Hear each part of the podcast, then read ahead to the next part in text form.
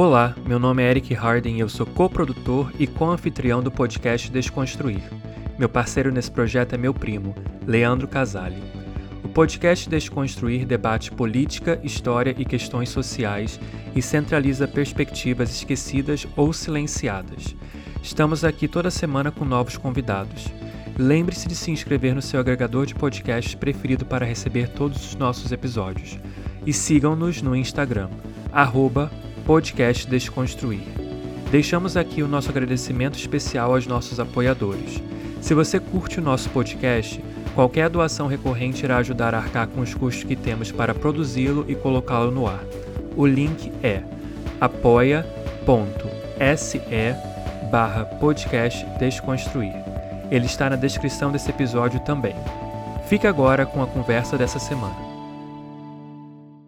a ideia desse podcast, como, como o Eric já comentou, é a gente pegar a, a, a vivência dele, que está aí nos Estados Unidos, a minha vivência aqui no Brasil enquanto professor e como historiador, e agregar essas duas perspectivas que eu acho que conseguem se completar de uma maneira muito interessante, né? Uhum. Eu, a gente escolheu, por exemplo, como tema para esse primeiro podcast. Isso, diga o nosso primeiro tema o, a construção da identidade nacional dos Estados Unidos, né? o que, que é ser estadunidense, é, o que, que pertence à cultura dos Estados Unidos ou às culturas estadunidenses. Uhum. A gente escolheu esse tema exatamente porque eu, como historiador, tenho muito interesse por essa área, gosto de falar muito dessa parte nas minhas aulas. E, e, o Eric vivenciou tudo isso aí, né? Fez o ensino médio aí, fez o ensino superior aí, é, observou como que essa história é ensinada, sob quais perspectivas, e aí nossa ideia aqui é, é dissecar, né? É, é, é, desconstruir, é ver quais são os interesses que estão por trás da construção dessas narrativas, dessas memórias, e ele está mergulhado nessa cultura, né? Vivendo nos Sim. Estados Unidos já há muito tempo, é capaz de, de observar como que é essa vivência, e eu fico mais na parte histórica aqui, falando das construções, mas eu não experimento isso, né? Eu visitei os Estados Unidos, mas eu não vivo é, aí e, obviamente, ele vai agregar com outros pontos de vista que eu não sou capaz. Uhum, sim, ótimo. Beleza, ficou bem claro. Então, por onde que devemos começar, então, primo, esse nosso bate-papo de hoje? Bom, como um bom historiador, né, eu fiz aqui a minha periodização, é, e aí a, a, minha ideia é começar, obviamente, pela colonização, porque existem alguns marcos fundadores dessa nação, né, e a gente Exato. vai, a partir desses marcos, contextualizando historicamente, aí você vai vendo como é que isso era ensinado para você nas salas de aula, como uhum. é que você uhum. toma contato com isso. Então, eu acho que começar pelo período colonial, fazer um panorama né, do período de, de colonização, é, é, importante. Pelo seguinte, em 1620, a gente tem o, o ano que, para a cultura estadunidense, né, seria o marco da sua fundação, com a chegada ali dos, dos colonos de origem inglesa, fugindo da Inglaterra por perseguições políticas, religiosas, enfim. Uhum. E chegando na embarcação Mayflower em 1620, ali em Massachusetts, é difícil falar essa palavra. Isso, é o estado, que hoje é um estado. Uhum. Pois é. Chegam ali os chamados pais peregrinos, né?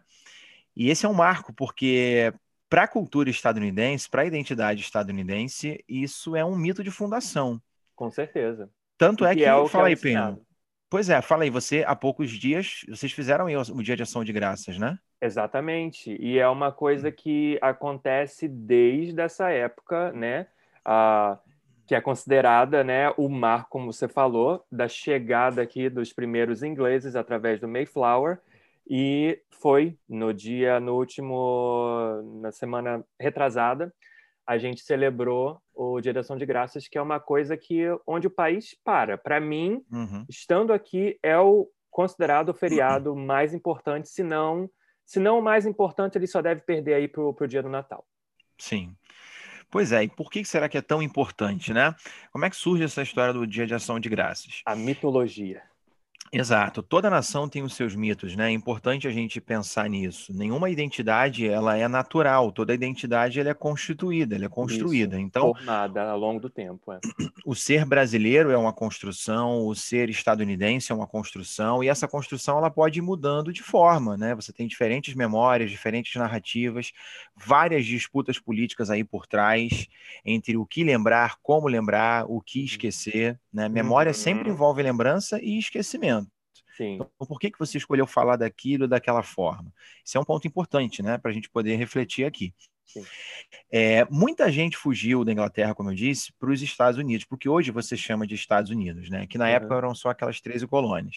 Sim. E eles fugiam, como eu disse, por perseguições políticas e religiosas, várias guerras no continente europeu nos séculos 16 e 17, reforma protestante, enfim. Uhum. E esses sujeitos que vão para o norte das 13 colônias, é, eles são puritanos, eles são calvinistas, né, são protestantes, que exatamente pelas perseguições religiosas resolvem atravessar esse, esse oceano. E eles chegam. E esse é um ponto que vale salientar, porque realmente essa perseguição religiosa é uma coisa que eles trazem com eles para cá também, que eu tenho certeza que a gente vai falar sobre isso, mas continue aí.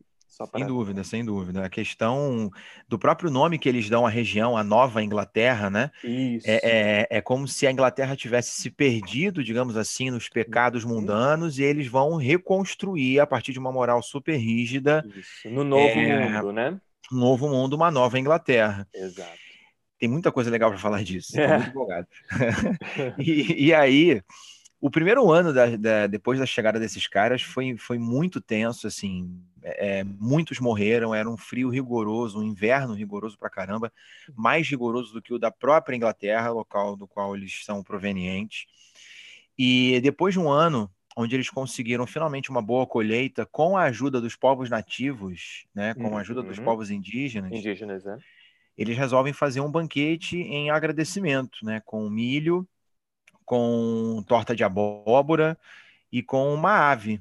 E aí que, que vem a tradição, né? Isso é reproduzido até hoje. Sim. E nesse banquete você tem ali as famílias dos colonos brancos e os indígenas teriam participado desse, desse banquete também. Aí você pensa, poxa, que legal, né? A atitude deles de agradecimento com relação aos indígenas. São bonzinhos, né? Pois é. é o problema é, vocês vão ver o que, que eles vão fazer com os indígenas ao longo dessa colonização e depois da independência na própria expansão territorial, né? Exatamente. Mas acho que uma coisa tem que ficar bem evidente aqui. A, a, a, historiografia nos Estados Unidos, a maneira de se escrever a história, a maneira de se lembrar desse passado, resolveu eleger esse episódio Sim. do Dia de Ação de Graças como um mito de fundação. Você poderia ter escolhido Exatamente. qualquer outro várias pessoas estão fugindo da Europa e indo para o norte das 13 colônias. Uhum. Não tem só puritanos, né? Você tem muitas religiosidades, muitas seitas protestantes também. Você tem até católicos que foram para as uhum. 13 colônias, Sim. né? É, porém, o ideal de nação que vai se construir posteriormente, que é um ideal branco, de origem anglo-saxã e protestante, protestante. É. né? O modelo OSP, né? Uhum. É, vai acabar privilegiando esse episódio, falando, ó, esses são os pais peregrinos, uhum. eles é que dão origem ao nosso povo e esse é o modelo de civilização que a gente quer. E a partir daí você cria também uhum. uma identidade do que é ser estadunidense, né? Porque uhum. esse é o modelo. Então, qualquer coisa que desvie desse modelo meio que imposto, né? Uhum. Historicamente, é uma coisa fora do padrão. Então, você, né, a, na, com a chegada dos ingleses também nesse período do, de 1620, você também tem a chegada dos primeiros escravos africanos. Então, uhum. eles também não seriam estadunidenses? Também não estavam aqui praticamente desde a fundação, entre aspas, Sim. desse novo país, desse novo território? Mas, enfim, coisas para, para colocar aí em pausa para mais tarde. Pois é, essa, essa coisa do modelo WASP é muito forte até hoje em alguns grupos supremacistas brancos, né, nos Estados Unidos. Certeza. Isso não se perdeu, isso é, um, um, um, é algo reivindicado por uma parte da sociedade, ainda mais nos últimos anos aí, como a gente viu a ascensão do Trump, né? Uhum. Então, é, é, é um elemento fundador que, de fato, muitos defendem que seja preservado, Uhum, e isso vai ser exacerbado, digamos assim, vai ser reivindicado em várias partes, vários períodos da história dos Estados Unidos. É. Né? É, é interessante pensar no seguinte: esses caras que vêm, vêm com um propósito religioso de fundar uma nova terra. Então, a moral protestante ela está presente e ela, é, e ela é preservada de maneira muito rígida, né? Exatamente. Onde um vigia ao outro, o comportamento do outro, porque eles acreditam que se um adota um comportamento pecaminoso ou é errado, isso pode gerar uma desordem de todo o coletivo. Então, e a falta do uma... controle também, né? Exato, exato. Exato. Existe uma, uma unidade que é mantida através de uma moral muito rígida, né? Onde você tem essa ideia de que um erro compromete o todo. Então, assim, não dá para a gente contar a história dos Estados Unidos sem pensar na influência da Bíblia e do protestantismo, da interpretação da Bíblia, né? Com certeza. E, eles contam a sua história, vocês, né? Você também é cidadão. Vocês contam a, a história à luz da Bíblia. Uhum. Né, interpretam a sua história Exato. à luz da Bíblia. E aí, eles não só fundam uma nova Inglaterra, como eles contam essa história de fuga né, da Inglaterra para o norte das 13 colônias, como se eles estivessem indo para uma nova Canaã.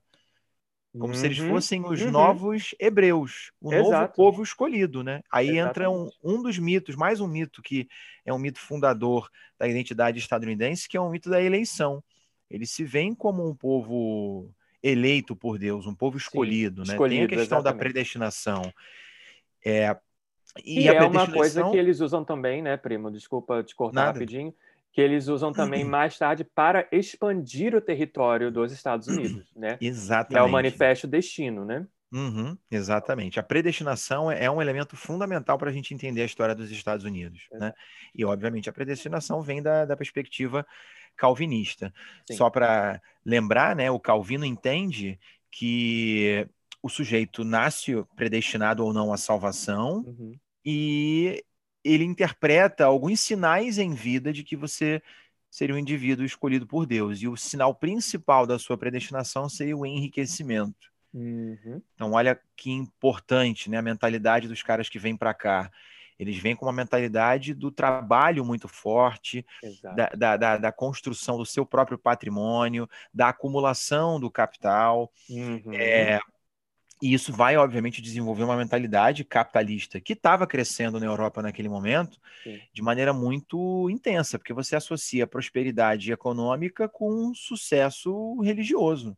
Né? E, e na vida no geral, exatamente, exato. É esses elementos estão completamente é, integrados. É. Isso, eles não se separam. É, fica à vontade para me interromper, tá, primo? Porque historiador fala pra cacete, tá bom? Então, se deixar, eu vou ficar falando aqui. Você me para aí. Aqui só quando vem alguma coisa aqui eu, eu coloco. Isso, fala, porque falando. senão, se você deixar para depois, eu vou sair falando, você vai esquecer. É, e aí, enfim, mais um ponto importante é como construir essa, essas comunidades, né? Essas colônias. Uhum. Existe um espírito de coletividade muito grande, porque está ali um ajudando o outro. Essa é uma marca, inclusive, das religiões protestantes, né? o seu caráter comunitário. É, a gente está falando de Estados Unidos, mas no Brasil a religião que mais cresce hoje é o protestantismo, disparado, disparado. Sim. Então, é, é, a gente entende, né, politicamente, que um dos traços mais marcantes dessa religião é o seu caráter comunitário, é um ali ajudando o outro, e, e você abre uma rede de sociabilidade muito grande. Uhum. Imagina nesse contexto, né, onde as pessoas estão ali fundando uma nova colônia, então eles estão muito imbuídos desse espírito. É, e aí a questão da educação para esses colonos é um ponto fundamental. Por quê? a, a, criar escolas e criar até mesmo universidade. Você já Isso. tem, até meados do século XVIII, nos, nas 13 colônias, sete instituições, instituições de ensino superior, uhum. não só uhum. colégio, né? Ensino superior. Sim. Harvard é uma delas. É uma delas, é uma das né? mais, uh, se não a mais velha daqui do país, se eu não me engano. Pois é, ela já está no século XVII. Exato. Né? Isso é muito sintomático, né? Porque existe uma preocupação muito grande com a alfabetização dessa, desses jovens, desses adultos, porque não se separa, mais uma vez, repito, política de religião nesse contexto. Uhum. Então, você entende que a escola é necessária para que as pessoas possam ler e interpretar a Bíblia como um bom cristão, como manda o protestantismo. Então, o estímulo à alfabetização ele é uma demanda da própria religião, né? A ideia de você ler e interpretar a Bíblia como as religiões protestantes pregam né, de maneira veemente, Lutero, Calvino, entre uhum. outros. E aí você tem não só escolas formais de ensino, como escolas de nível superior. Essas escolas, de uma forma geral, eram para brancos, anglo-saxões e protestantes. E homens, especificamente. Exato. Então, mulheres não estudavam. É. Exato, bem lembrado. É, de maneira geral, indígenas não acessavam essas, não. essas escolas e muito menos pessoas pretas, né? Com certeza é, não. Pela questão da, da escravidão, não é, é isso? Então já existe um filtro muito grande aí, é, que ao mesmo tempo assinala uma preocupação com a alfabetização e com a educação, o que é importante. O nível de alfabetização nas, na, no norte das 13 colônias era maior do que nas demais colônias da América, por exemplo, uhum. enquanto é, é, apesar de na América Espanhola, por exemplo, você ter instituição de nível superior, eram só três é, e muito restritas. E, e, lá no norte das 13 colônias você tem sete, né? Na, na é. maior parte das 13 colônias você tem então, sete uma, instituições. Uma ênfase muito grande nessa coisa da educação, realmente, né? Exato. E até porque também a, a América Espanhola e a América Portuguesa, na época, eram católicas, né? Então, uhum. você vem por uma viés diferente aí da religião, né? É, no Brasil nem nível superior teve até o século XIX. A primeira instituição Exatamente. de nível superior foi só quando a corte veio para o Brasil, né? A partir de 1808, ali no período joanino. Então, isso contribui para a construção de diferentes tipos de mentalidade política, né? É importante a gente pensar nisso também. É, e aí, enfim, essa questão da, da, da, moral calvinista, né, protestante, religiosa ser muito rígida, é, é, é uma questão dúbia, né? Porque da, da mesma forma que o calvinismo ele é muito libertador no sentido do trabalho, da acumulação do capital. Trabalho era uma coisa muito mal vista na Europa, né? Trabalho era coisa de camponês. Uhum. Nobre não trabalha. Verdade. E é. o calvinismo subverte isso, né? Trabalha porque você tem que buscar o sinal da salvação, do, da predestinação, que é o enriquecimento. Então, trabalhar é bom, lucrar é bom, emprestar dinheiro a juros é bom, que era chamada usura. É, então, de alguma forma, o calvinismo ele estimula o empreendedorismo. Se a gente pegando uma palavra de hoje, né? Sim, sim. É, estimula essa atividade capitalista e empresarial. E aí isso tem tudo a ver com meritocracia, tem uma série de questões que a gente vai, vai entrar. É, mas ao mesmo tempo que o calvinismo é muito libertador nesse sentido hum. econômico, ele é muito conservador na questão da moral e dos costumes. Né? Uhum. Da mesma forma que você tinha a Inquisição na Igreja Católica, lá na Suíça com Calvino, uhum. você tinha o consistório, onde ele também ficava ali dizendo o que pode e não pode fazer e uhum. perseguindo quem fugia a, aos bons costumes. Isso, juiz e da moral colônia... e dos bons costumes. Exato. Aqui no Brasil é o discurso da família tradicional, né? Oh. É, e essa galera, essa ideia, né, para o pessoal que estava ali nas 13 colônias, principalmente no norte, isso era muito forte. Tanto é que um vivia vigiando o outro e julgando o comportamento do outro. Né? Então existe um, um, vigiar e punir muito forte aí, pegando uhum. emprestado o, o, texto do título do texto do Foucault. É, tem um, um, intelectual do século XIX chamado Alex Tocqueville que ele fala que a opinião pública nos Estados Unidos, isso lá no século XIX, tá? Mas as origens estão aqui. É. é particularmente dura com a falta de moral. Porque ele hum. fala que a falta de moral prejudica a harmonia doméstica, hum. que é tão essencial para o sucesso dos negócios. Hum. Uhum. Então, olha como você atrela, né? A vida pessoal Exato. com a vida profissional. Você não separa uma coisa da outra. Então, é. se você é casto, se você foge aos pecados, respeita a sua família, segue a Bíblia, é um bom cristão, fugindo dos pecados, Sim. isso vai fazer você prosperar. Exato. Agora, se a sua vida pessoal é desregrada, se você trai a sua família, a sua esposa, falta, falta ao culto, enfim, uhum. não segue o padrão, isso vai afetar o, o rumo dos seus negócios. Esse isso, é o raciocínio. Com, é, com certeza. Isso é tão interessante porque é presente até hoje aqui nos Estados Unidos nesse sentido. Porque uhum. você tem essas pessoas mega milionárias, esses pastores, né, televangelistas aí que aparecem na televisão, quem uhum. quiser ver, e eles pregam justamente essa coisa do, né, do consumo e de acumular coisas, de acumular riqueza, de acumular dinheiro. Então, é bem interessante que isso está presente desde lá do início, desde 1620. Uhum. Repara como isso na política é interessante de pensar também, né? Você percebe que candidatos hoje, é. muitas das vezes promovem ataques uns contra os outros, seja no debate ou nas suas uhum. campanhas eleitorais, apelando para escândalos pessoais, né? Exato. Tipo, ó, fulano tem caso fora do casamento. Uhum, ou, uhum. ou, o cara é gay, aí para moral é, religiosa que a moral para moral é religiosa não pode. Você está fugindo do padrão, né, hétero.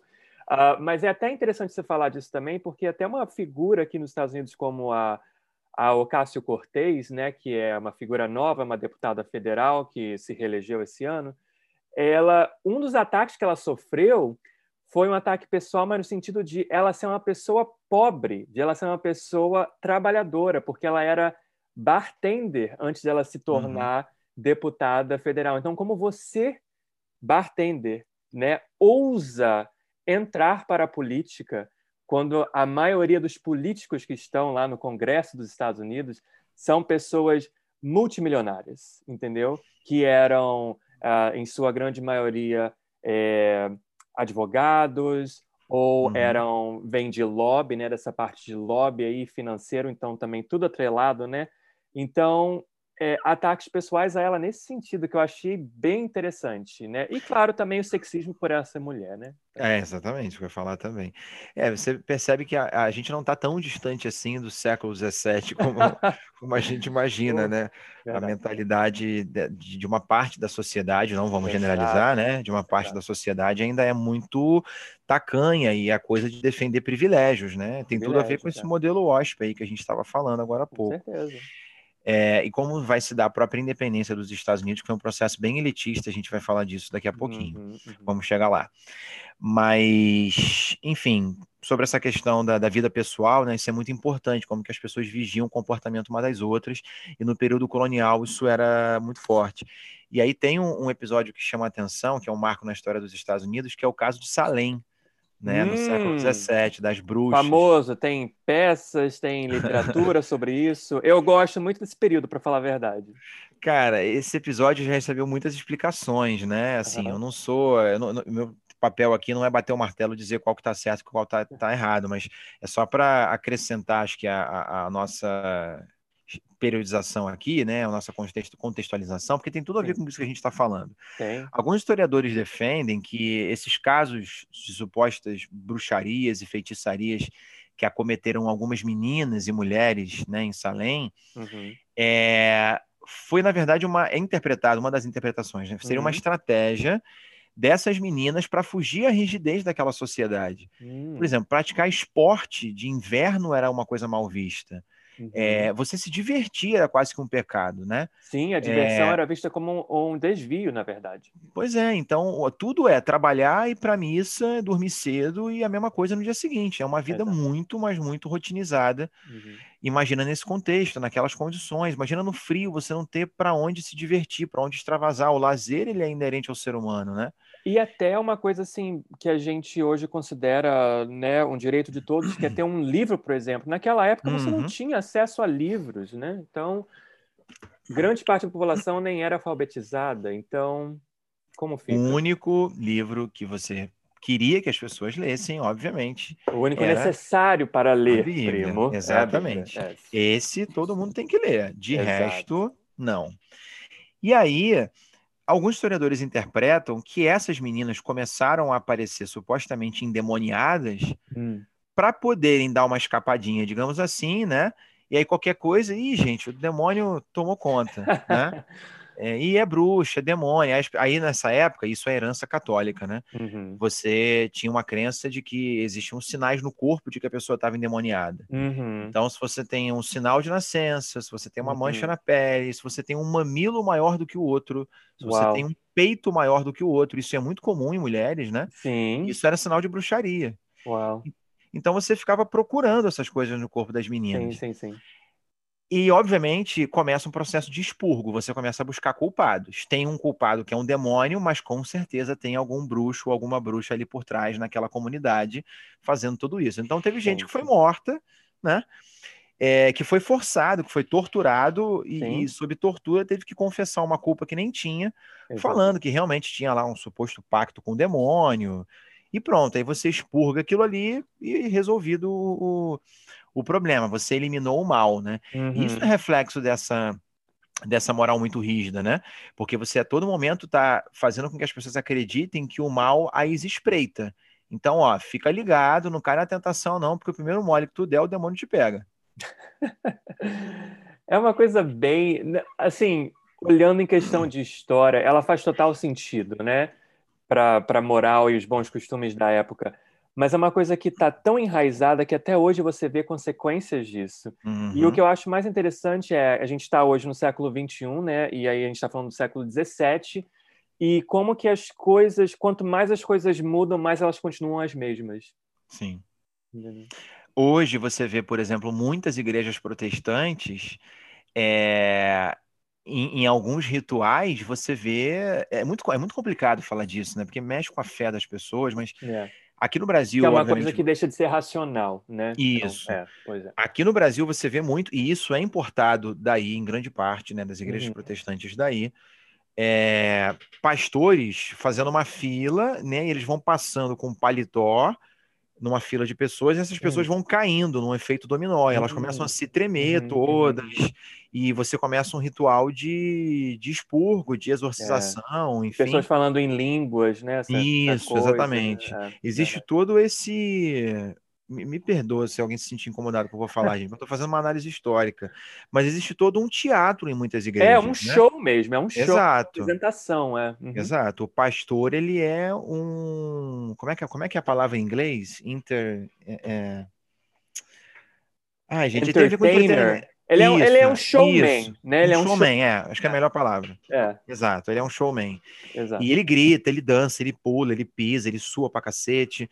É, e as pessoas começam a se tremer e tal ali, e aí rola aquele delírio, delírio, coletivo e pronto. Depois a pessoa volta e agradece, fala que o demônio foi embora, que ela não tá sentindo mais a dor dela. É uhum. É aquela necessidade de, de afirmar o milagre, a eleição e o expurgo, né? Com relação ao ao mal. Isso tem tudo a ver com o caso das bruxas de Salem. Se você olha para muitas igrejas protestantes hoje em dia, você tem ali é, rituais de exorcização a todo momento. Apesar da gente falar mais de exorcismo com a igreja católica, na igreja protestante você tem as suas próprias versões também. Tem, né? tem sim. Mas não generalizando aqui, gente. Tem pessoas que fazem trabalho muito importante, trabalhos sérios nas igrejas protestantes, não é à toa que elas crescem aqui no Brasil, uhum. mas tem muita gente mal intencionada também, infelizmente. Então, e que busca o enriquecimento, né? Exato. Esse, esses pastores, então, que entram para a política, esses são os que a gente mais tem que ter pé atrás, é, porque eles estão fazendo um uso né, da, da, da fé alheia para conseguir uma série de ganhos ali. Mas, enfim. Esse é outro bruxa... tópico para um outro momento. Exato, é. O caso da bruxa de, das bruxas de Salem não está tão distante da gente, não. Não. É, só para mencionar rapidinho, a gente já vai para o século XVIII. É, é, nesse século rola o que na historiografia estadunidense é chamado do Grande Despertar. Você estudou isso aí, primo? No século XVIII? Uh, ah, de nome assim, não estou me lembrando, mas vai Acho falando que, é, que talvez venha. Great Awakening, alguma coisa assim, enfim. Não, São... não me é estranho a, a expressão. No século XVIII, você tem uma série de pregadores é, protestantes que começam a viajar pelas colônias, né? E eles uhum. começam a fazer uma espécie de renovação carismática. Ah, sim, sim, sim, sim, sim. Estudamos isso. Uhum. Fundando seitas protestantes, é, fundando outras outros hábitos, outros costumes, apesar de todos eles serem cristãos e protestantes, cada isso. um vai configurando Mas de uma tem forma. uma reforma, exato. Isso, exato. exato, é isso aí. E aí esse, é, é, é, tido como grande despertar porque você tem uma espécie de, de epifania coletiva, né? A galera ali meio que dá uma, uma, uma, surtada nessa renovação carismática. Exato. E aí várias seitas protestantes vão se ramificando. Então é sempre importante de pensar, né? Como que a gente resume muito a história dos Estados Unidos ao calvinismo, a esses uhum. puritanos que fugiram, mas como que, que na, nas 13 colônias existe uma diversidade religiosa muito grande, uhum. não só de protestantes, mas de outros grupos cristãos, sejam católicos ou outras minorias, né? Os Quakers, por exemplo, eu sempre lembro daquela veia, né? A veia, exato. Brasil. Veia, aqui a gente fala veia Quaker. Né? É, não, mas existe até hoje. Pois é. é e aquele, aquela, aquela roupinha, figura, né? Exatamente. Aquele chapéu, com aquela vestimenta, exato. É. E a gente compra aquilo ali e nem sabe da história direito, né? Depois Não que eu comecei sabe. a estudar é que eu me liguei. É. E, enfim, há um crescimento muito grande de seitas protestantes no século XVIII, ampliando e aprofundando esse processo aí de afirmação de uma de uma diversidade religiosa. Então é, importante deixar claro, né? A gente fica falando aqui de Nova Inglaterra, de Massachusetts e tal, do norte das 13 colônias, mas é importante lembrar que as 13 colônias têm a sua parte sul, que Tem. é a parte onde predomina né, a mão de obra escrava, o Vai latifúndio. desde a Geórgia, que, que hoje né? seria o estado da Geórgia, né? a população da, da, das Carolinas, por exemplo, era majoritariamente negra, Exato. por conta da escravidão. Ali o clima é diferente do centro-norte, então ali você consegue cultivar tabaco, algodão, algodão. Né? E ali a Inglaterra tem um interesse maior, né? Digamos que ali a Inglaterra coloniza de maneira mais intensa, como uhum. Portugal fez com o Brasil, e no norte das 13 colônias é que você tem uma relação um pouco mais frouxa, digamos assim. A Inglaterra não uhum. encontra tantos atrativos ali. Por isso que muita gente fugia para o norte das 13 colônias, porque era uma área que tinha um pouco mais de liberdade se comparada a outras colônias Exato. pela América. Tá? Então a gente está pensando muito no norte, mas é importante falar também do sul, da presença da escravidão e é. tudo isso. Acho que a gente vai entrar nessa parte mais agora. Sim, porque a importância da agricultura nessa, nessas colônias do sul é muito grande. Então, realmente fica. E, em alguns casos, a população era praticamente, majoritariamente, de pessoas negras. Exato.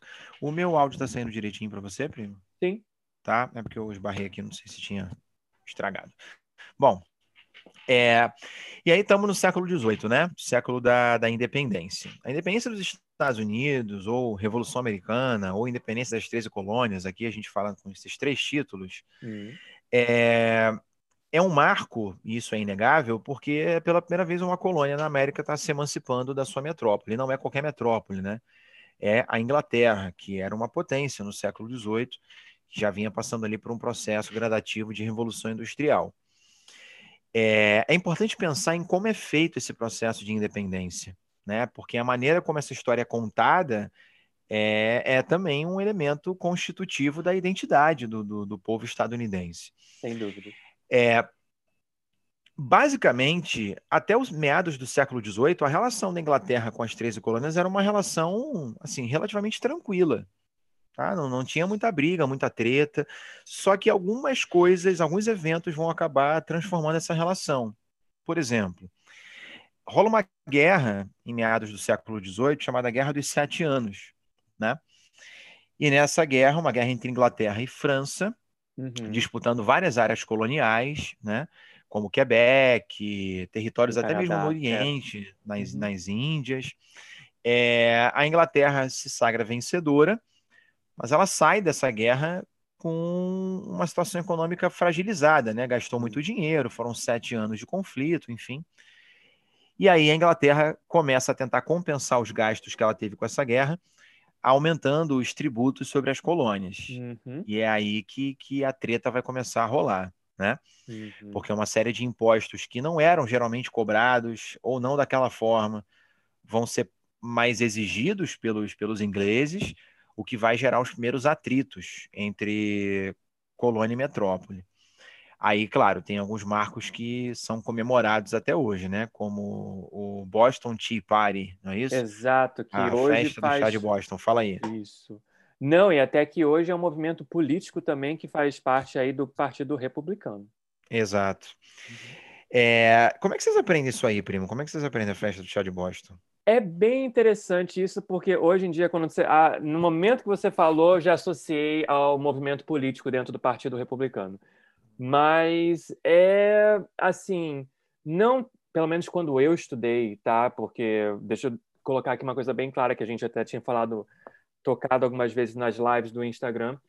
É, aqui nos Estados Unidos, por ter essa coisa de estados, né, de 50 estados, então você tem 50, praticamente 50, uh, digamos assim, departamentos de educação no país. Uhum, Não é uma coisa centralizada. Então, cada estado dá ênfase ao que eles acham que eles devem dar ênfase. Sim, tem Sim. algumas coisas que todos eles falam, entendeu? Como a independência dos Estados Unidos, por exemplo, todos eles tocam nesse assunto. Mas essa coisa do, da festa do, né, do chá de Boston é uma coisa que, dependendo do local onde você mora, ela é tocada ou ela não é muito tocada. No meu caso, eles pincelaram ali, mas não entraram em detalhes. Eu só fui saber mais quando eu estudei ciências políticas na faculdade. Ah, legal, não sabia não. Achei que isso era um episódio mais explorado, mas pelo visto depende da região, né? Exato. Pois é, beleza. Isso também é reflexo da história dos Estados Unidos, essa questão da descentralização política, né? A gente vai uhum. falar disso, é, da autonomia dos estados. O, o, Boston Tea Party, na verdade, é uma reação dos colonos a esses tributos que a Inglaterra vinha é, colocando sobre, sobre os colonos, e o, o, chá era um produto mais consumido Exato. na colônia, e é um hábito inglês, né? Isso é uma herança cultural Sim. inglesa, muito difundida entre os colonos, por isso a Inglaterra taxa o chá pelo seu grande consumo. Uhum. E, na verdade, o que a Inglaterra diz é, é, a partir de agora, o chá consumido nas 13 colônias só pode ser vendido, abastecido pela Companhia Inglesa de Comércio, ou seja, só a gente pode vender chá para vocês. E antes não tinha isso, eles tinham uma certa maleabilidade, uma certa liberdade né, comercial de pegar o chá de outras áreas, mostrando como que a Inglaterra não controlava tanto assim, né? não tinha aquele pacto colonial rígido né, de, de exclusividade depois dessa Guerra dos Sete Anos, é que a Inglaterra está tentando impor essa exclusividade maior. E aí eles vão invadir o porto de Boston, disfarçados de indígenas, é, invadem as embarcações e jogam as caixas de chá no mar. Um episódio que é, que é comemorado até hoje. Inclusive, na Copa do Mundo de Futebol Feminino, há, há pouco tempo atrás, se não me engano, hum. ano passado ou retrasado. Foi ano passado. Se, a semifinal da Copa do Mundo foi entre Inglaterra e Estados Unidos. E eu não vou lembrar o nome da jogadora agora, mas ela fez o gol, uhum. a jogadora dos Estados Unidos, que acabou ganhando a Copa do Mundo depois. Ela fez o gol e na hora dela comemorar, ela fez o gesto como se estivesse tomando um chazinho. Oh. E aí, cara, na imprensa britânica, era tipo, porra, isso é uma declaração de guerra, que não sei o quê, tá maluco. E uma né? coisa do século XVIII, hein? Exato, é, mas tu vê que tem a treta, rola o ressentimento até hoje. Até né? hoje, é. Os ingleses não superaram isso ainda não. é, e os americanos, os estadunidenses, gostam de espizinhar disso também, né? Com certeza. Ela falou depois que isso era uma, não tinha nada a ver com, a, com, a, com Boston, com Boston Tea Party, não tinha nada uhum. a ver com isso, que ela quis dizer outra coisa. Eu não lembro qual foi a explicação dela, mas basicamente ela falou que, gente, é uma, é uma comemoração. É. É, é, é, porra, é uma brincadeira, né? Faz parte, não sei o quê. mas os ingleses ficaram putos da vida. Enfim, é, e aí, depois disso, a Inglaterra endurece mais ainda as leis e os colonos vão reagindo sempre, resistindo sempre, organizando boicote. É importante citar que mulheres se mobilizaram politicamente nesse momento, é, organizando também os boicotes. Uhum. São mulheres que vão confeccionar as primeiras bandeiras dos Estados Unidos. Uhum. Só que, obviamente, na maneira de se contar essa história, os homens negligenciaram a participação feminina, né, que lhes foi negada. Mas Sim. existe uma participação política. Existem ideias liberais iluministas que estão por trás desse movimento, porque o iluminismo aí é importante citar, né? Está no século XVIII, surgiu lá na França, e essas ideias, os textos de Rousseau, Voltaire, Montesquieu, entre outros, uhum. estão chegando para esses colonos nas universidades, nas escolas, estão debatendo essas ideias, então tem um embasamento é, teórico, filosófico, teórico, filosófico trás, é. uhum. né? Então tudo isso está na cabeça desses caras, mas não havia uma unanimidade ainda no sentido de romper com a Inglaterra. Tinha uma, uma galera que propunha ainda um diálogo, né? E aí vem o tal do primeiro congresso lá da Filadélfia, onde eles propõem um entendimento com a Inglaterra. E aí eles falam o seguinte: ó, o problema não é pagar ou não imposto. A questão é, se for para pagar imposto, a gente quer participar da votação sobre esse imposto. Uhum. Então, a frase que nas escolas a gente ensina, primo, não sei se é aí é assim também, hum. é no taxation without representation. Exato. Não, né? não, não taxamento se não tiver representatividade. É. Meu inglês é péssimo, se eu falar merda, você me corrige, tá? Não, mas é isso mesmo, eles têm. E é até engraçado você falar isso porque na a, a parte de, do Distrito de Colômbia, onde fica Washington, né, a capital do país hoje em dia, é, na, na placa dos carros das pessoas que moram lá, eles justamente falam isso. Taxation without representation, ou seja, taxamento sem representação porque uhum. Washington não vota, eles não têm presença no Congresso Nacional. Entendi. Ah, mas legal, não sabia disso não. E que é uma coisa dessa época da Revolução uhum. dos Estados Unidos do século XVIII. Exato, eles se apropriam da expressão, né? Uhum. É... E aí, enfim, a Inglaterra caga, fala, não, olha só, colônia não, não vota, colônia não tem representatividade. Imagina para a Inglaterra como é que deve ter aquilo, deve ter né? ficado até. Meu Deus. E, e, é interessante observar como que quando a gente conta essa história aqui no Brasil, a gente hum. conta muito do ponto de vista dos Estados Unidos. Sim, sim. A gente sempre, assim, implicitamente, a gente está sempre colocando a Inglaterra como a vilã da história. Antagonista. E é. os estadunidenses como os injustiçados. E não que é, é, eu queira dizer o contrário, mas apenas chamando a atenção para os nomes que a gente usa, né? Por Sim. exemplo, quando a gente fala de alguns impostos, aqui no Brasil os livros didáticos chamam esses impostos de leis intoleráveis. Hum. Tá, mas essas leis são intoleráveis para quem? Uhum. São intoleráveis para os colonos, mas para a Inglaterra, a Inglaterra não vai achar essas leis intoleráveis.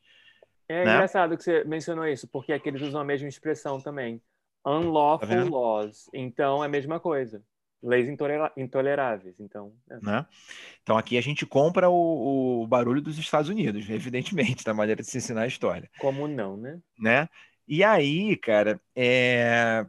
a Inglaterra diz não, e aí no segundo congresso da Filadélfia, George Washington, a galera se reúne e fala: hum. não, já que não tem o um entendimento, vamos para o enfrentamento, vamos para a porrada.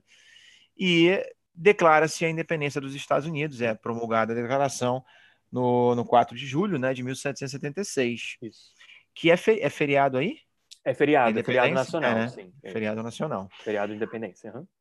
Mais um exemplo de como a gente conta a história do ponto de vista estadunidense, né? A gente diz que a independência dos Estados Unidos é no 4 de julho.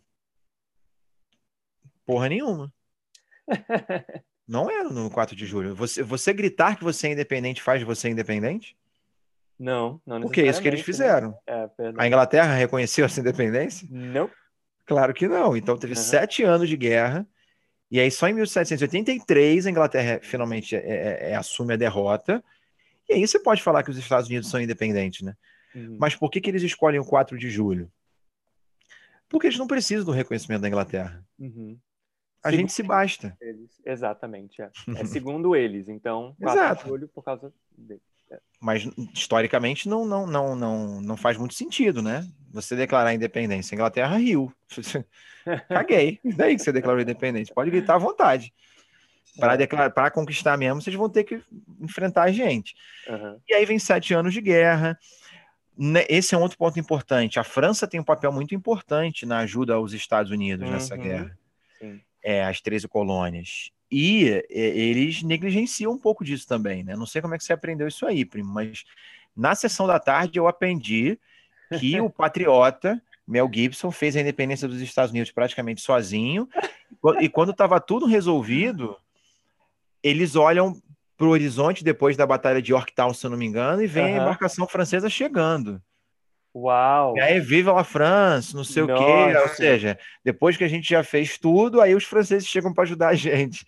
Que né? revisionismo histórico, hein? Né? E não foi assim, né? Não, se não, não fosse a França, talvez, não sabemos, né? O se na história não aconteceu, mas se não fosse a França, acho que seria muito mais complicado para essas 13 colônias conseguirem derrotar a Inglaterra. Uhum. Mas eles não dão muita moral para a ajuda francesa, não. Você aprendeu assim também? Não, aprendi assim dessa maneira também, meio, meio patriota, apesar de eu nunca ter visto aquele filme, mas meio, meio dessa forma que você acabou de falar. Realmente é, mais uma vez, uma pincelada, entendeu? Vamos manter aqui, o, o manter aqui os, os mitos da uhum. revolução uhum. do, do país né, e da independência de como ela se deu. Pois é, aí vem os, os pais fundadores que são viram oh, heróis nacionais, né? George Washington, né? Thomas Jefferson, Benjamin Thomas Franklin, Jefferson, Benjamin John Franklin. Adams. É. Uhum. Todos esses caras são reivindicados. Alexander Hamilton também. Isso. Todos esses caras são reivindicados, inclusive, por políticos que viram presidente nos Estados Unidos. Uhum. Muitos dos discursos iniciais, eles pegam trechos dos discursos desses caras, né? Exato. É como se você estivesse renovando um casamento, sabe? Uhum, é, que é o, é o, seu casamento com o passado, né? É. Com essa memória, com essa narrativa, com essa maneira de se contar a história. É importante citar o seguinte: quem fez essa independência dos Estados Unidos, basicamente são homens brancos, protestantes, né, aquele modelo WASP, que no Cristão. geral eram latifundiários, comerciantes, ou alguns deles também intelectuais, como é o caso do Thomas Jefferson, né, que Sim. era muito influenciado pelas ideias iluministas e foi um dos redatores da, da Declaração de Independência. É, esse país se construiu, por exemplo, portanto, desculpa, nas mãos de uma elite branca que lidera o processo de independência. Exato. Com colonos pegando em armas. Uhum. Eles se armaram, lutaram numa guerra que durou sete anos e derrotaram a maior potência do Ocidente na época, que era a Inglaterra. Sim. Isso não é qualquer coisa, com certeza. Isso mexe com os brios dessa população né, e faz com que eles se sintam realmente predestinados. Como lá. é lá já desde o início no século XVII. Né? Olha aí como é que realmente Deus nos escolheu. Uhum. É a prova. Você sempre busca sinais, né? Exato. né? Só que o fato desse processo ter sido liderado por homens brancos protestantes faz com que esse país se construa na sua legislação também só para homens brancos e protestantes. Sim. Eles são o espelho, o reflexo do que o país representa. Exato. Então, na Constituição dos Estados Unidos, né, de 1787, que é a mesma até hoje, mesmo no sentido de só ter uma, mas ela sofreu uhum. emendas, né? Emendas, é. é... O voto era restrito para homens brancos de, de elite, né? Tinha que ter uma renda mínima, latifundiários principalmente. Uhum. É, então, mulher, pessoas pobres, pessoas pretas, todos esses estão completamente marginalizados. Indígenas, é, não, não tinham. Né? Indígenas. É. Exato. E aí, a segunda emenda dos Estados Unidos, eu acho que é um ponto importante hum. para a gente pensar. A questão do porte de armas. É. Né? É. Por que, cara, que é tão forte essa questão do porte de armas nos Estados Unidos, né? É, eu acho que a forma como foi feita a independência ajuda a gente a explicar um pouquinho disso. Com certeza. E o, o fato, antes de você entrar em maiores detalhes, o fato de, de você ter aí na Constituição uma emenda que fala explicitamente sobre armas torna isso uma coisa ainda mais dentro ali da mitologia, entendeu? De uhum. como o país se deu, né? A forma como a gente conhece o país hoje, como ele se deu. Então, é difícil você mudar a cabeça das pessoas em relação a isso. Pois é, porque é, é, eles reivindicam que, olha lá, foi a gente pegando em arma que foi dessa forma que a gente conseguiu a nossa independência. Uhum. Então é necessário que cada cidadão possa se defender. Eles têm muito essa coisa do se defender contra uma ameaça, né? Uhum. Basicamente, gente, é, aqui nesse momento não existe uma identidade estadunidense ainda. Você acabou de se separar da Inglaterra. Exato o que unia essas pessoas, essas 13 colônias, não era o sentimento patriótico, porque nem tem a noção de pátria ainda. Uhum. Isso, isso não tem uma bandeira, né? Não Exato. tem uma bandeira ainda. Exato. Isso vai ser forjado depois. Nesse momento, o que une essas 13 colônias é o ódio à Inglaterra. Uhum. Eles nascem odiando os ingleses. Exato. E não é à toa a comemoração da menina lá na, na Copa do Mundo, né? Uhum. Rola esse atrito entre eles até hoje. É, tanto é, cara, que, que assim, o sistema de pesos e medidas nos Estados Unidos é diferente do resto do, dos Sim, países, né? Da própria Inglaterra. Eles fizeram isso apenas para não copiar o modelo inglês. É, é tipo birra, sabe? É. é. ranço, não quero pegar é. nada da Inglaterra. Então, não, é fazer o, meu próprio métrico. sistema. Exato. É. Exato. Então você pega o diferente. Eu não, não faço ideia. Quando fala de pounds, é, aí, confesso que mesmo indo para a escola aqui, até hoje eu me confundo, mas o bom é que tem a medida lá aqui dos Estados Unidos e tem a medida métrica do lado, então fica tudo tranquilo. é, porque eu não consigo entender, não faço ideia. Quando aparece o jogo de videogame aqui que eu vou jogar, é. que aparece o tamanho, peso, eu não faço ideia se o cara pesa muito ou pouco, eu não, não, não sei dizer, não entendo nada. E eu também não vou ficar procurando para converter. Enfim. É, então, assim, eles nascem de fato com, com, com um sentimento anti-inglês muito forte. Uhum. Mas construir essa, essa identidade nacional é um desafio. Está nascendo um Estado, está nascendo, tá nascendo uma legislação, uma Constituição, mas a nação demora a se construir. E aí entra o ponto, né? Como eles vão construir essa nação, essa nacionalidade? O que é ser estadunidense? O que, que eles querem lembrar desse passado e o que, que eles querem esquecer? Esquecer, exato. Né? É talvez até que... o que eles querem esquecer seja até o mais importante. Né? Exato, né? O que foi silenciado a gente precisa Exato. secar. Esse é o nosso, essa é a importância do nosso trabalho nas ciências humanas, né? É, como historiador, é... como né, sociólogo, né? Antropologista, essa coisa toda. Exato. É aí que os mitos vão começar a ser erguidos. É aí que você, é nesse momento que você vai escolher falar do Mayflower, é nesse momento que você vai escolher falar dos pais peregrinos. Uhum. É nesse momento que você vai comparar a ida da Inglaterra para o norte das 13 colônias como se fossem os novos judeus, uhum. a nova Canaã. Uhum. É, é, aí que você vai erguendo, né? Só que ao mesmo tempo que você tem a construção desses mitos, é, a guerra é um componente muito forte na história dos Estados Unidos. Né? A questão militar é muito forte. Não só pela segunda emenda, porque são esses colonos que pegaram em armas que fizeram a independência, uhum. mas porque eles se envolvem em muitas guerras, e isso faz parte da cultura estadunidense também. Né? É, a gente, se for um pouquinho mais para frente aí, entre 1861 e 65, a gente uhum. tem uma uhum. guerra civil no próprio país. Sim. Né? Então... Uma guerra que divide o país. Aliás, é importante pensar, pensar nisso, né? O, eu costumo brincar com isso em sala de aula. Os Estados Unidos é um país sem nome, né? São é. estados que se unem na América. Na América. E a América é o todo o continente, né? Não é uhum. só a pessoa que nasce em território aqui dos Estados Unidos. Verdade, Exato. não tem país para é, um nome se parar para pensar nisso. Interessante. Isso, isso mostra essa concepção dele de uma deles de uma junção de pedaços, né? São 13 pedaços que se juntam. Como se fosse mas, uma ó, de retalhos, né? Isso. É. Mas, ó, cada pedaço vai ter autonomia para continuar mandando na sua região. Ninguém se mete aqui, não. A gente se uniu contra a Inglaterra, beleza, mas cada um preserva a sua autonomia. Exato. E isso é sagrado nos Estados Unidos. Né? Tanto é que quando algum governo tenta mexer um pouquinho mais naquela neura deles de anticomunismo, é, é, já taxa o governo de socialista, porque eles acham que qualquer coisa do Estado se metendo já é autoritarismo.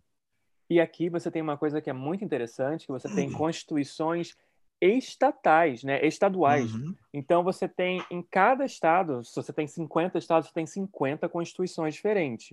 Exato. Você tá ali, tem a Constituição de 1783, se não me engano, né? Uhum. Ah, você tem a Constituição Federal, mas cada estado. Desculpa, 87, 87. 87, desculpa. Ah, mas cada estado tem as suas próprias constituições, então é bem uma coisa assim bem descentralizada mesmo, entendeu? Daí a importância de você eleger os mitos, né? Para que essas pessoas se sintam pertencentes a uma mesma história, a um mesmo passado, Exato. a uma mesma identidade, porque essa união não é natural, né? Uhum. A gente fez a guerra contra a Inglaterra, mas como é que a gente mantém isso aqui unido? Cada um tem sua autonomia e a galera do Sul era escravista. Então, ó, vocês vão continuar escravizando aí. Há a abolição do tráfico, o tráfico foi abolido cedo uhum. nos Estados Unidos, né? Mas a escravidão é mantida, é permitida, porque era interesse da população né, sulista, dos, dos latifundiários Até sulistas. Até 1865, que é o ano que termina a Guerra Civil. Exato, e é exatamente por conta da treta com relação à escravidão que também vai rolar a guerra depois, a guerra de secessão, né? Exato. Então, assim, são Estados Unidos da América, mas vocês vão ver que não são Estados tão unidos assim, né? Eles são unidos em alguns aspectos, mas em, em um dado momento, essa união vai tentar ser desfeita, que é na própria guerra de secessão. Mas, é, é, enfim, é importante chamar atenção para isso, né? Um país que está nascendo, que está tentando se unificar numa identidade com esses mitos, uhum. mas ao mesmo tempo que preserva muito seus localismos. E é um país que está dividido em duas realidades distintas, porque Distinto. o centro-norte tem um determinado tipo de colonização, né, que foi o de povoamento, então isso deixou outras heranças, uhum. mais voltado para a indústria, para pequena e média propriedade, para mão de obra livre. E no sul já é mais parecido com o Brasil nesse sentido, né? Latifúndio, uhum. escravidão, agroexportação. Exato. Então é um país que tem, na verdade, duas realidades bem diferentes. Uhum. Bem, bem segmentadas. Tanto que isso vai ficar é, evidente na própria guerra civil depois. Uhum. É, e aí, como a gente está falando, voltando, né, da, da, questão da guerra, como que a guerra é importante nos Estados Unidos? Eles fizeram guerra de independência e depois, logo no começo do século XIX, tem uma segunda guerra, que aí nos Estados Unidos a galera chama, me corrija se eu estiver errado, uhum. de Segunda Guerra de Independência. Uhum, uhum. É, enquanto na Inglaterra ou no Canadá eles chamam de guerra anglo-americana. Isso faz toda a hum. diferença também, né? Uhum. E quando você fala de Segunda Guerra de Independência, parece que a Inglaterra estava querendo recolonizar de novo os Estados Unidos. Exato. E nem era isso. Não vou entrar na, na treta dessa guerra, não, mas é só para mostrar que é, essa guerra reforça a unidade entre eles, porque mais uma vez eles vão ter que pegar em armas e se unir contra o que eles consideram uma ameaça. Exato. E a guerra une as pessoas. Uhum. A guerra é um instrumento de coesão. Com porque certeza. você se junta contra o inimigo. E, mais uma vez, vou falar a coisa da bandeira. Quando você tem uma bandeira, né? Ali simbolizando quem está do lado heróico e quem está do lado de antagonista, né, de, de vilão, é muito uhum. mais fácil. Então, nesse momento do, do século XIX, você já tem já já, já tem alguns anos aí de herança de estadunidense, digamos assim, né? É nessa Segunda Guerra de Independência que o hino dos Estados Unidos vai ser composto. É aí que a Casa Branca vai ser pintada de branco, porque ela foi bombardeada. É. Uhum. E é, é, simbólico, né? A Casa Branca, porque de fato os Estados Unidos é um país feito para pessoas Exatamente. brancas. Mas construído por mão de obra escravagista. Escrava e por, e, e por terras roubadas de povos indígenas, Exatamente. né? É importante deixar isso claro. Não tem nada de meritocrático nisso, não. não, não Mas é assim que eles vão querer contar a história, né? Uhum. Ó, depois dessa Segunda Guerra de Independência, a coesão nacional está mais forte, né? Com a guerra, com a bandeira, já tem o hino. O hino, é. Você tem os pais fundadores sendo exaltados. E aí começa o processo de expansão territorial, que é formar territorialmente esse país. Porque uhum. inicialmente os Estados Unidos eram só as 13 colônias, a costa Isso, atlântica. A costa leste. É.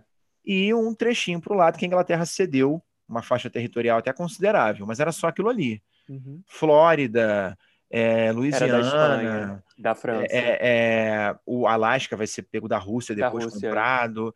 O, o, Novo México, Utah, Arizona, Colorado, México, Califórnia, Oregon. Oregon vai ser um acordo com a Inglaterra. Nada disso era dos Estados Unidos, gente. Uh -uh, nada. Califórnia, você imagina a Califórnia mexicana? Era do México, né? Mas é por isso que a gente tem nomes como San Diego, Los Angeles, Exato. São Francisco. Novo México. Novo México, é. A... O México perdeu praticamente metade do país para os Estados Unidos. Foi. foi. roubado pelos Estados Unidos. Sim. Roubado, não tem outra palavra. Foi roubado, foi invadido. Né? Exato. Né? Então, assim, essa expansão territorial ela se dá basicamente de três formas: compra de territórios, acordos, quando você faz acordo com a Inglaterra, por exemplo, o Oregon, né? Uhum. E. O acordo com a França de Louisiana também. Sim, isso. Mas aí, no caso, a, os Estados Unidos indenizam, eles compram do, eles do, do, Napoleão. O Napoleão Exato. até pegou essa grana para criar o Banco da França. E a Louisiana era um território gigantesco. Gigante, gigantesco, é, gigante. Gigantesco. Ele pegava lá com a fronteira do Canadá até uhum. o Golfo do México. E por falar em Canadá, os colonos tinham a pretensão de ir para cima do Canadá também, mas é porque a Inglaterra se meteu ali, estabeleceu uma, uma divisão e falou: ó, daqui uhum. vocês não passam, fica com Oregon aí e beleza. Foi. E, e, rola uma treta até hoje aí. Me explica melhor isso se você souber, primo. Por que, que ah. nos Estados Unidos tem uma galera que tem uma rixazinha com os canadenses? Eles meio que dão uma sacaneada nos canadenses? Não tem isso não? Eu tô errado. É, o, o que eles falam mais aqui do Canadá, no sentido é do da coisa eles serem assim pacíficos demais, demasiados, uhum. como uma coisa uhum. assim, entre China e Mongólia, sabe? Uhum. Né? Então é, é isso. Parece que na visão do estadunidense, o canadense é um povo pacífico demais, entendeu? Então, Entendi. porque nos Estados Unidos você tem essa coisa, como a gente estava falando aí, da guerra já inserida guerra. na cultura, né? Teve, tiveram várias guerras. Então, no, no Canadá, por ser um país mais amigável, digamos mais assim, pacato. assim, mais pacato, era uma coisa assim que, tipo, você precisa só... Uma das piadas que eu já ouvi aqui é que entre a fronteira do Canadá e Estados Unidos, você precisa de uma pessoa só para ficar se movendo entre leste e oeste, porque ninguém vai querer vir, entendeu, dos Estados Unidos, ou minto, do, do Canadá para os Estados Unidos, entendeu? Entendi. Como se eles fossem mosca morta, né? É, mosca morta, exatamente. Essa, entendi, é, entendi. essa é a fama canadense. É, não sabia disso, não. Enfim. É, Como aliás, se fosse uma... um, um, urso hibernado, sabe? Assim, uhum. então, é e um urso cabe bem, porque ali tem uma, uma, parte do Canadá que tem uma presença muito forte desse, desse, desse animal, porque é frio pra caceta também. É né? frio, tem tanto o urso polar quanto o outro, né? Eu lembro, de, eu lembro daquele filme O Regresso, que o DiCaprio, Fre, DiCaprio fez, uhum. que ele fica todo ferrado quando ele enfrenta um urso um lá. Urso. E é um filme, um filme que desconstrói um pouco dessa coisa romântica da marcha pro oeste, da expansão Isso, territorial, da né? mitologia, né? Verdade. É um filme, é um filme legal. É. Enfim, é, essa expansão territorial aí, que vai conectar do Atlântico ao Pacífico, né? Fazendo dos Estados Unidos um país super privilegiado nesse sentido. Isso. Ela, ela se deu de maneira muito violenta, né? Porque você invade territórios, mata povos nativos, né? Você pode falar de um genocídio cometido pelos Estados Unidos com, com relação aos povos indígenas, isso é um fato, tá? É, a lei de remoção, se você não saísse por bem, você saía por mal, enfim, você está invadindo terras e não quer nem saber, e você diz que aquela terra ali é predestinada por Deus para você. Então, se você não sair por bem, você vai sair por mal. Eu tenho a verdade e a vontade de Deus do meu lado. O raciocínio é esse. Então, você não se sente culpado por assassinar um indígena. Você entende que o índio é um inimigo, é um obstáculo. Né? Uhum. É, e é aí que entra a justificativa do, do Destino Manifesto. Como é que vocês é. aprendem isso aí, Primo? Ah, mais uma vez, é, e, e, é tão engraçado assim, falando né, com, com você, conversando, de que como que eu até me considero um privilegiado por eu ter tido professores de história estadunidenses que questionavam essas mitologias, entendeu? Uhum, eu tive um professor sim. maravilhoso no meu último ano de, de high school, de ensino médio aqui, que ele colocava essa, essa coisa do debate, ele era meio até tipo que advogado do diabo nesse sentido, mas que uhum. foi muito bom para a gente ter esse outro lado e ver da forma do, das pessoas que não tinham essa, essa como é que se faz esse protagonismo, né? Uhum. Que não eram homens brancos protestantes, entende? Então, aí ele falava sempre assim: como que você via o Destino Manifesto do ponto de vista indígena, né? Como uhum. que você via isso do ponto de vista das pessoas que já moravam naquele território ali, que foi invadido e que depois foram decimadas, né? Tanto por doenças quanto por violência mesmo, uh, e que tipo viram sua população, né, de às vezes milhões de pessoas chegarem a tipo assim a poucas mil pessoas de terem naquele lugar. Então eu nesse sentido eu fui privilegiado, mas não é como todo mundo aprende, entendeu? Por exemplo, quando você aprende a história, quando você está no Texas, né, que é um estado até hoje extremamente conservador e que foi parte do México, foi o seu uhum. próprio país durante um período, depois... Foi o estopim da guerra com o México, né? Exato.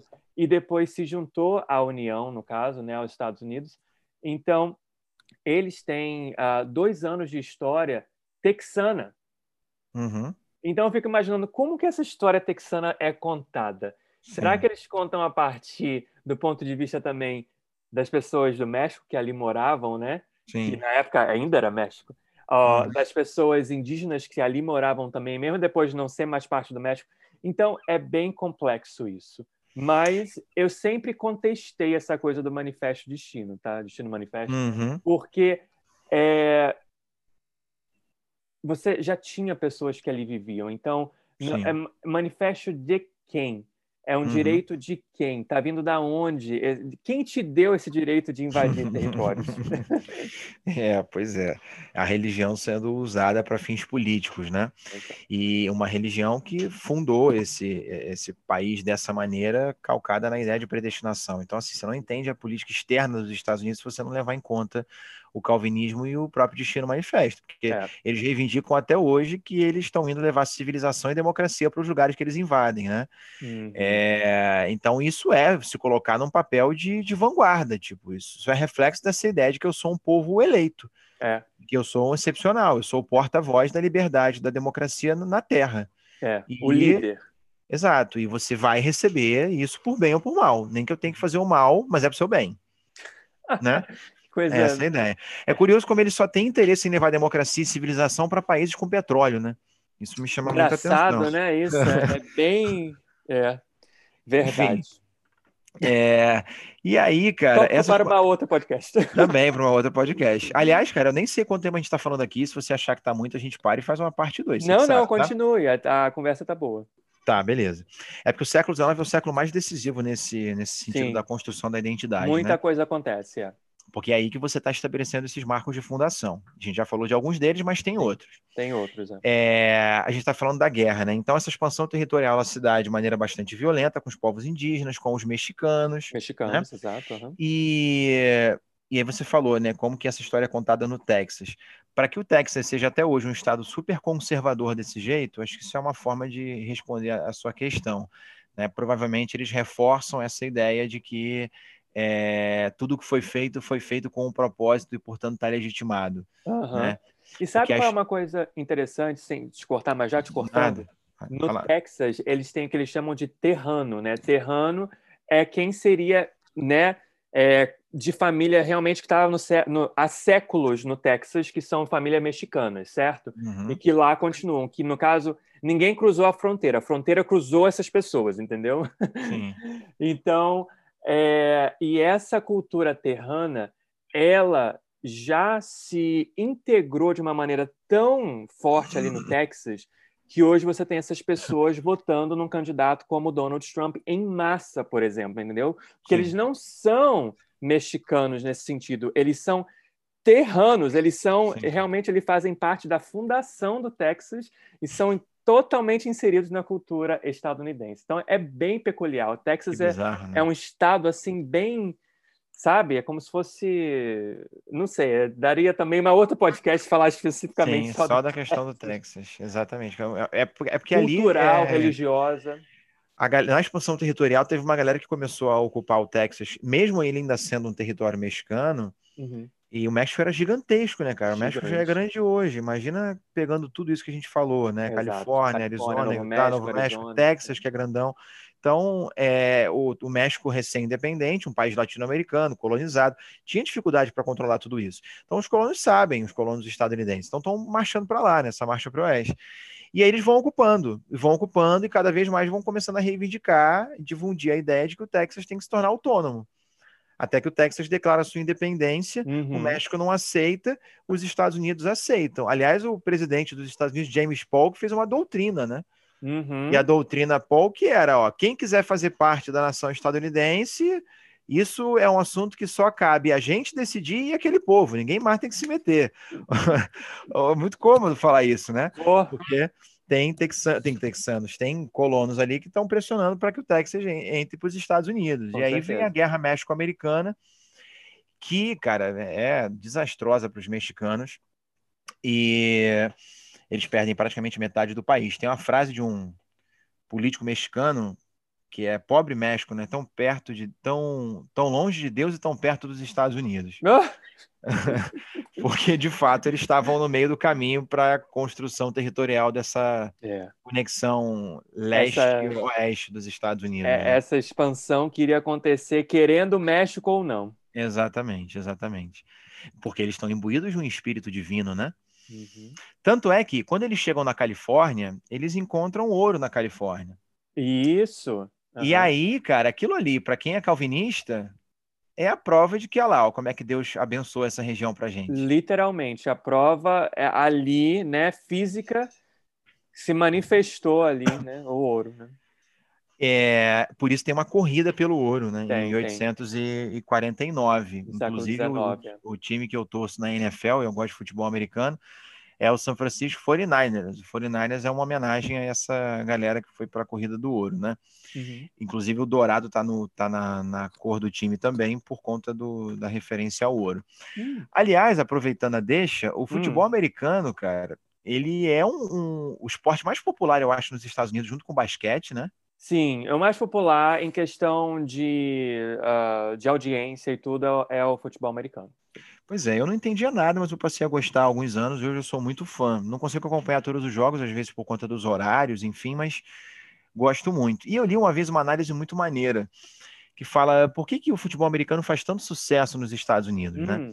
Ele é uma herança inglesa, por conta do rugby. Rugby, é. Mas que, que ganhou as suas, as suas adaptações. Foi adaptado, é. Né, para pro, os Estados Unidos. E aí, qual é a ideia do futebol americano, né? Você pode não entender nada, mas é chegar com, lá, com a bola de um lado até o outro. Uhum, não é isso? Uhum. Aí você faz a pontuação máxima, que é o touchdown. Exato. E aí o território tem marcações para você ir tem. quebrando as jardas e tudo. Enfim, essa análise que eu li num livro chamado Veneno, Remédio, Futebol e o Brasil, do José Miguel Wisnik. Muito maneira a análise. Ele fala o seguinte: que o futebol americano, como ele é jogado, ele é o retrato da história dos Estados Unidos. Da expansão, faz total sentido. Exato, porque o objetivo é chegar de um lado ao outro, isso foi a marcha para o oeste. É. Se você atinge o outro lado e a pontuação máxima, uhum. você tem que ir quebrando as adversidades nas fronteiras Uhum. E é, furando as linhas inimigas, né? E aí quais são as adversidades na visão dos estadunidenses? Uhum. Os índios, uhum. os animais selvagens, né? E aí você vai Sim. quebrando as fronteiras a partir de uma série de estratégias militares. Tanto é que nas táticas é, do futebol americano você fala formação shotgun, que é a arma. A arma é. Os caras entram com a bandeira em campo, com o rosto pintado. Tem toda uma questão militar ali também, né? É, é. E os times da NFL também refletem isso. O 49ers, o Buffalo Bill, uhum. Buffalo Bills, né? Sim. Que, que é um personagem que é visto como uma espécie de referência na história dos Estados Unidos. Sim. Não sei como é que vocês aprendem ele, ele na escola aí, primo, mas nas minhas aulas, né, hum. a gente fala como que o Buffalo Bill é um desses homens de fronteira, um desses caras que está é, indo para o Exatamente isso que eu ia falar, era pessoas de fronteira, né? Frontier man, no caso, né? Homens de fronteira, especificamente. E esse homem de fronteira, ele está representando a civilização estadunidense cristã contra a é barbárie o... do Oeste, né? É o cowboy do Marlboro, Isso. lembra daquele, daquele uhum. comercial, daquele cigarro? É, é aquilo, né? a figura mítica é o cowboy, homem branco, né? Mais uma vez, aquele estereótipo wasp. Então, é aquilo. É, é o frontier man, é o homem de fronteira, é aquela pessoa. E aí esse cara começou caçando animal, caçando búfalo, depois ele montou uma espécie de espetáculo, um circo que rodava os Estados Unidos, uhum. The Buffalo Bill Wild West Show, uhum. e aí ele conta a história desse oeste como se esse oeste fosse selvagem, os índios, os animais, e como o americano branco está levando o progresso e tudo. E isso tudo é de manifesto, né? Uhum. E esses caras cometeram atrocidades no oeste, né? Com, com mulheres, certeza. com indígenas, roubaram terras, mas eles são as, as referências de seres humanos para a identidade estadunidense. Uhum. Ou seja, você cultua assassinos, né? Você cultua genocidas. estupradores, uhum. você cultua genocidas. Isso diz muito sobre essa nação também. É, é e... E, com, e, como isso está sendo repensado um pouquinho hoje em dia. É importante falar disso também. Exato. Mas mesmo quando ele é repensado e vem trazendo para é, ele é trago a pauta, né? tem muita resistência, tá? Uhum, muita resistência, sim. porque você fala aí que você está é, doutrinando a, alunos, porque você está uhum. contando a história que não foi contada até hoje.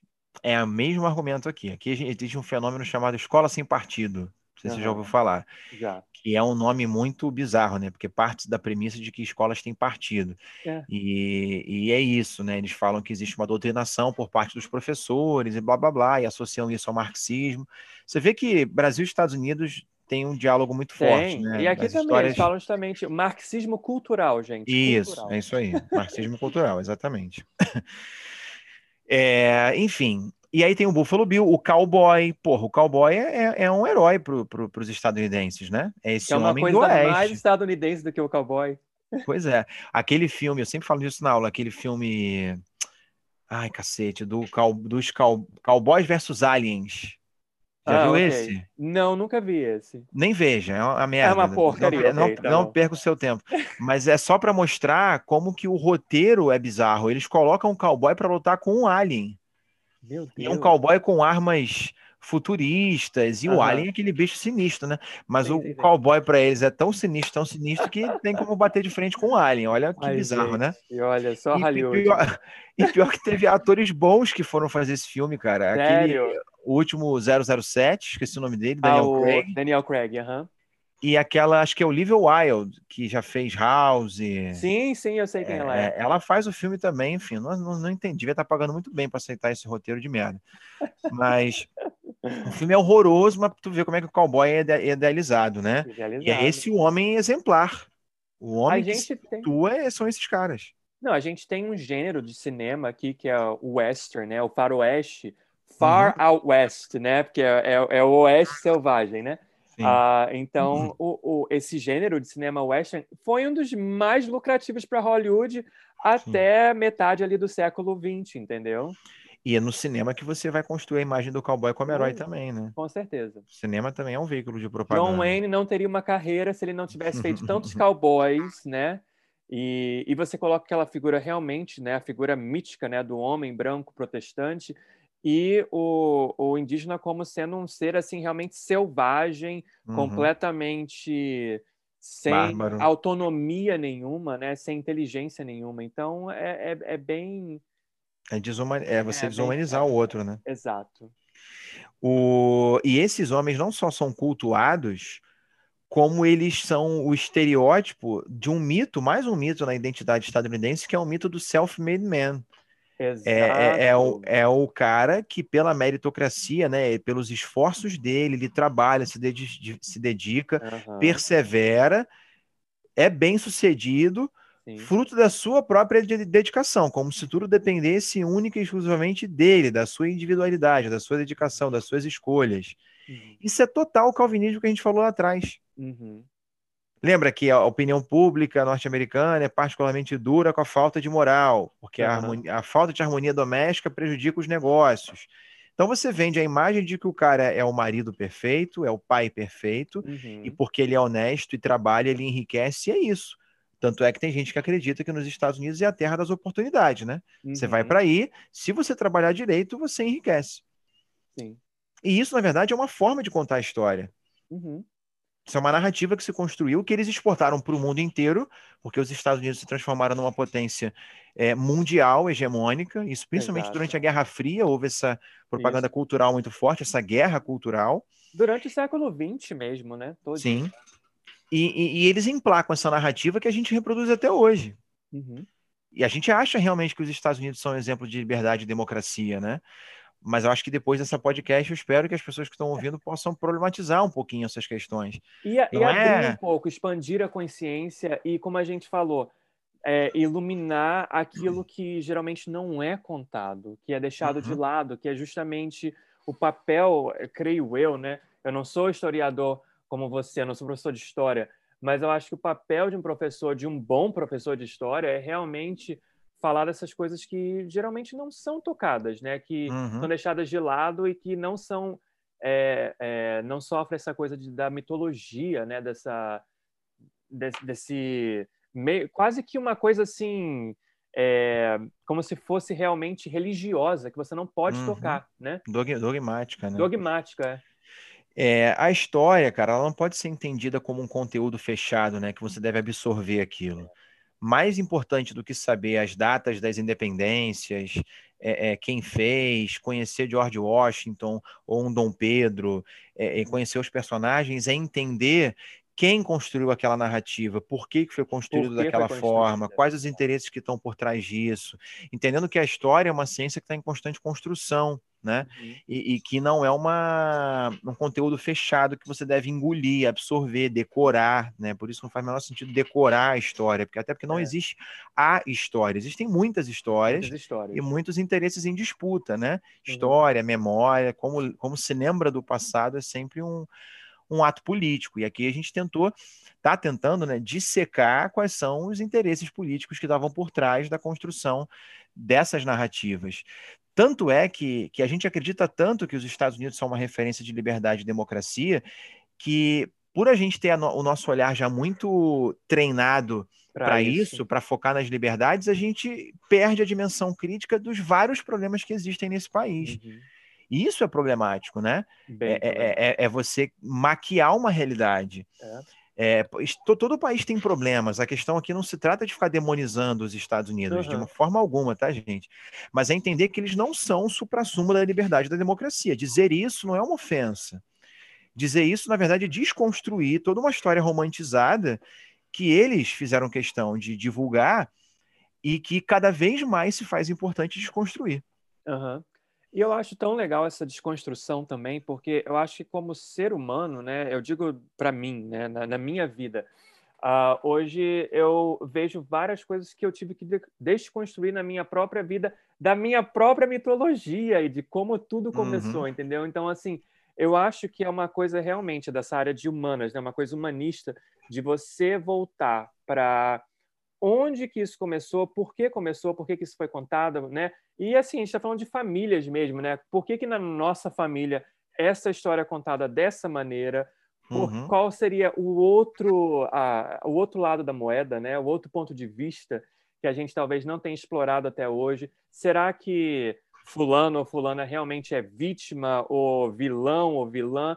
Então, assim, é bem interessante. E isso, para mim, como conforme eu vou né, amadurecendo aí, e me expandindo na minha própria consciência, eu acho que é extremamente importante. Por isso que na minha concepção nunca eu nunca fiquei exaltando essa coisa de, de ídolos. Uhum. Então, né, de, de, tipo assim de falar, ah, fulano é a pessoa como por exemplo uma figura como Cristóvão Colombo, né? É uma Sim. figura que deve ser deve ser exaltada que trouxe a né, para o novo mundo aí a uma civilização, a cultura e a, a civilização cultura, europeia. Exato. E eu falo, mas antes dele chegar já existiam coisas no que a gente diz, uhum. né, que a gente chama de novo mundo, que a gente chama aí hoje de de América, né? O continente americano todinho. Então, não é necessariamente verdade. E até aqui nos Estados Unidos está tendo essa coisa realmente de se voltar para o ponto de vista que foi deixado de lado, né?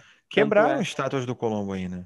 É, então, quebraram várias estátuas do Colombo e não só isso. Aqui até hoje é comemorado o dia do Cristóvão Colombo, só que em alguns estados eles já falam que é o dia dos primeiros povos, das primeiras uhum. nações, entendeu? Olha como você está ressignificando a memória, né? Exatamente. Então, tipo assim, é, antes do Colombo chegar aqui já existiam os primeiros povos, entendeu? Já existiam pessoas nativas aqui, a esse continente. Então, o que, que ele descobriu de verdade?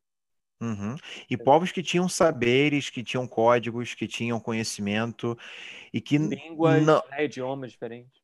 E que por serem diferentes não significa dizer que são inferiores. Exatamente. A gente construiu um modelo ocidental de saber, de conhecimento, de ciência, de faculdade, como se só existisse esse tipo de conhecimento válido e todos aqueles que estão fora disso são inferiores ou são é. mais é, é, arcaicos. Uhum. E não, gente, pelo contrário, são é. diferentes saberes. O que então, a gente então, não esse... pode é hierarquizar, né? Exato, e esse eurocentrismo aí é uma coisa que ela deve ser desconstruída para ontem. Exatamente, exatamente, para Porque... afirmar a diversidade, né?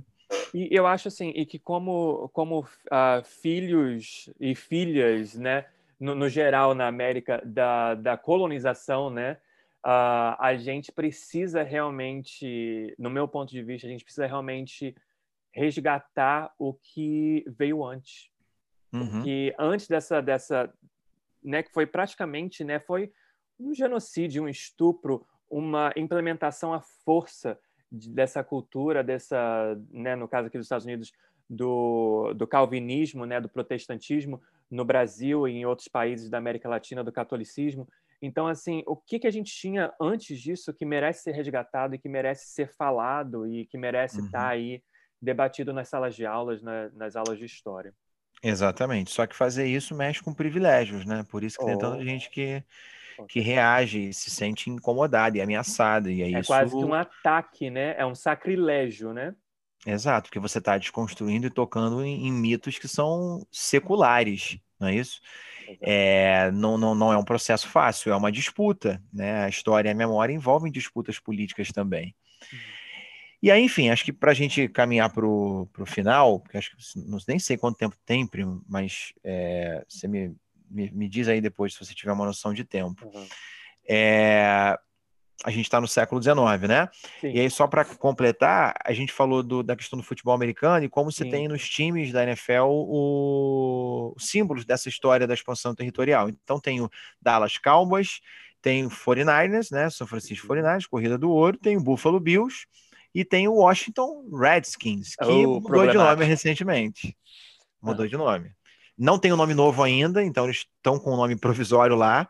É. Mas houve muita pressão com relação a essa questão dos Redskins, exatamente por conta dessa visão estigmatizante, né, dos índios como dos os índios. peles vermelhas. Peles vermelhas, é. E você está colocando um time de futebol americano que é uma coisa, né, ali dessa coisa toda que a gente já vem falando, com um símbolo que foi oprimido, que é oprimido até hoje, é bem problemático. Que bom que está tá tendo essa discussão, né? E que depois de muita pressão, os clubes, ainda que sejam para não perder dinheiro, mas não importa. Que é tudo é, negócios, né? É business, né? É, tá mudando e é importante ter essa pressão e, e você não está aceitando mais essas mesmas narrativas. Aí chegamos, depois da marcha para o oeste, da expansão territorial, formado o território, chegamos ao, ao, ápice desses estados não tão unidos da América, sim, né? Que é a guerra de secessão ou a guerra civil. Uhum. É, basicamente, essa guerra se deu por várias tretas entre os estados do centro-norte e do sul, principalmente envolvendo a questão escravista. Com certeza. E o desequilíbrio que isso poderia ter dentro do próprio poder legislativo, né? Uhum. Se mais estados nessa nova composição territorial aderissem ao modelo nortista, sem escravidão, são mais deputados nortistas Exato. representando seus interesses. Porque vale lembrar que uma pessoa negra era contada como três quintos de uma pessoa em questão Isso. de censos. É a lei dos três quintos, né? É. E aí, se o Sul se expandisse, expandiria-se a escravidão também, que eles entendiam que era necessário, porque não tem mais o tráfico. É, é, então, eles entendem que a sobrevivência da escravidão é fundamental, porque eles dependem do sistema escravista no Sul, né, economicamente. Uhum. Sim. É, e se se expandisse a escravidão para o oeste, são mais deputados sulistas. E aí começa essa queda de braço no Congresso, né? Isso poderia gerar um desequilíbrio no Congresso. Os atritos estão aumentando. Até que o ápice chega com a eleição do Abraham Lincoln, candidato pelo Partido Republicano, que na época era diferente do Partido Republicano de hoje. Bem né? diferente. E o Lincoln tinha como proposta, uma das suas propostas, a abolição da escravidão, lembrando que o Partido Republicano era muito identificado com as causas do norte, né? Exato. Com as causas industriais e abolicionistas. O próprio Agora, Lincoln era de um, de um estado do norte, que é Illinois. Então, uhum. É importante também, né? É, é, é mitos e heróis são sempre construídos. Acho que essa podcast deixou isso bem claro. e ninguém é perfeito. A gente não pode enxergar não. um personagem histórico como um ser extraterrestre. Ele é um ser humano que tem falhas, tem defeitos. Falhas, exatamente. Que é reflexo do seu tempo. E dizer isso não é passar pano, não, tá? É, mas é só contextualizar, porque para a gente fazer uma crítica, toda contextualização é necessária. O Lincoln é um cara que defendeu a abolição da escravidão e aboliu a escravidão, mas o Lincoln era racista. Uhum, ele, ele não sim. via brancos e negros em pé de igualdade. Não, foi uma questão estratégica, política e econômica também. E econômica, principalmente. Exato. Eles entendiam que a escravidão era um obstáculo para o crescimento econômico industrial Exatamente. do país. Exatamente. Né?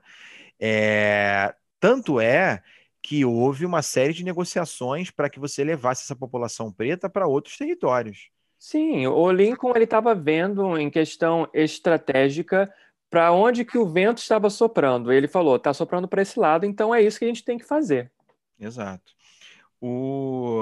Eu li uma vez uma entrevista de uma historiadora pesquisando sobre o Pedro II e as relações com os Estados Unidos, e ela falou que encontrou documentos que mostram negociações entre Pedro II e o Lincoln, hum. e o Lincoln tentando comprar uma parte da Amazônia né? Uau, para mandar para mandar pessoas pretas, é, para mandar esses ex-escravos. Não fazia então, tem ideia. essa questão, tem essa questão. Tem um movimento também posteriormente de algumas pessoas pretas que tentam voltar para o continente africano. O próprio Sim. estado da Libéria vai ser reflexo disso, né? A Libéria, a liberdade, a bandeira da Libéria é parecida com a dos Estados Unidos. Okay. E a ideia era voltar para sua ancestralidade, né? Tem esse movimento que também parte, de certa maneira, de uma parte da população negra, mas no caso do Lincoln, não, ele queria se livrar do problema mesmo, que era Exato. mandar é, o que ele entendia como problema, né? Que era mandar uhum, para uhum. fora essas pessoas que, que são ex-escravizadas agora, né? Já que a escravidão vai ser abolida. Sim. É, ele não queria e não enxergava brancos e negros como iguais em uhum. direito nem nada, não. Tanto é que quando a escravidão é abolida, depois que a guerra acaba, enfim, o Sul é derrotado e vence o modelo nortista, né? é importante dizer isso, não é só é, o norte que venceu, venceu o modelo nortista. Sim. Então, o modelo que vai nortear o desenvolvimento econômico dos Estados Unidos agora é industrial protecionista. Uhum. Se o Sul tivesse vencido, os Estados Unidos talvez tivessem uma trajetória econômica mais parecida com a nossa, né? Provavelmente. Agroexportador e tal. E aí, é... essa elite branca não, não vai aceitar isso de bom grado, né? Como assim esse cara acabou com a, com a nossa escravidão? E agora a gente vai ter que andar na rua e, e andar com pessoas pretas do nosso lado, Exato. os mesmos direitos que a gente, como assim, Sim. né? É. E aí você vai criar outras leis para tentar segregar essas, essas populações. É, depois que o sul é desocupado, né, o norte ocupou militarmente por um tempo, depois que se desocupa e começa a reconstrução. Reconstrução, exato. Você volta a dar, a dar autonomia para esses estados, federalismo, e cada estado vai começar a criar leis racistas, né? leis segregacionistas, uhum. criando espaços para brancos e para negros, que são as leis de Jim Crow, uhum. e os códigos negros também que limitavam os direitos políticos, né? os direitos civis dessa população, que não votava, não, não pegava em arma, em muitos casos, tinha uma série de restrições no direito de ir e vir, na participação política. Uhum. Com certeza. E isso durou até a década de 1960. Uhum. É, Foram 100 é... anos de, de leis Jim Crow.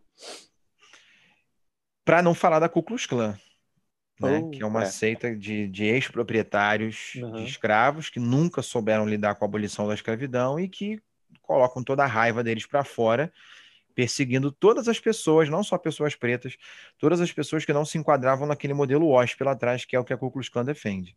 E você sabe uma coisa interessante, primo? A, a Ku Klux Klan teve um, um revival aí, uma coisa assim de voltar realmente com força total no início do século XX. Muito, Filme, né? Muito graças ao Nascimento de uma Nação, que é um dos uhum. primeiros filmes blockbusters aqui de, de Hollywood, Sim. né? E que dá realmente uma visão completamente diferente da, da história, né? E que deixa ali o Ku Klux Klan como se fosse uma coisa protegendo, principalmente no caso ali, a, a virgindade, a pureza da mulher branca estadunidense. Eles são os redentores, os defensores né, da nação. Exato. É, no filme, um ator branco faz o blackface, né? Exato. Pinta, uhum. de, preto, de preto. E ali você reforça o estereótipo do preto estuprador e assassino. Exato. E, né? principalmente em relação à mulher branca, Isso. né? Então, é. E a virgindade, a, a pureza, virgindade, a mulher a pureza, cristã é. branca. Exato. E esse, essa pessoa negra selvagem, ameaçadora, né? É. E esse estereótipo colocou muita gente preta na cadeia. Aliás, coloca Muita, até hoje. Até hoje. É. O 13 terceira emenda fala disso, né? Para quem não assistiu, Fantástico fica a dica, porque vale muito a pena. Assim como o Ódios que Condenam, que é da, acho que é da mesma diretora, né? Ou da roteirista, sei Será? lá. Não, pode ser, pode ser. Mas eu, acho que ela, eu acho que ela é participa. Eu acho que ela participa do 13 terceira emenda também. Enfim. Okay. É... Bom, a Ku Klux Klan no filme aparece no cav nos cavalos com aquelas roupas brancas e a cruz uhum. pegando fogo. A cruz Exato. pegando fogo foi um jogo cenográfico que ah, virou é? a marca da Ku Klux Klan depois. Essa eu não sabia. Okay. Eles passaram a usar isso no filme uhum. e depois isso virou a realidade. Você vê como essa coisa da arte imita a vida, a vida imita a arte, né? Sim, sim, sim. E aquela roupa branca que eles usam, com hum. aquele capuz, eu não sabia disso. Isso eu li há alguns anos atrás. É, eu nunca entendi porque aquela roupa, né? E aí aquilo basicamente era o seguinte: aquela roupa branca são os, é o fantasma dos senhores brancos uhum. que voltam para assombrar os seus ex-escravos pretos que os abandonaram na guerra civil. Olha o raciocínio dos caras. Olha o raciocínio Essa também caras. eu não sabia, gente. Que Olha que sádico, né? Os caras sádico. falam que vão voltar para assombrar uhum. pessoas pretas é, escravizadas que durante a Guerra de Secessão fugiram, uhum. porque muita gente se movimentou na Guerra de muita Secessão. Gente, é. O Lincoln aboliu a escravidão no meio da Guerra de Secessão de propósito, né, para instigar a fuga de escravizados do Sul.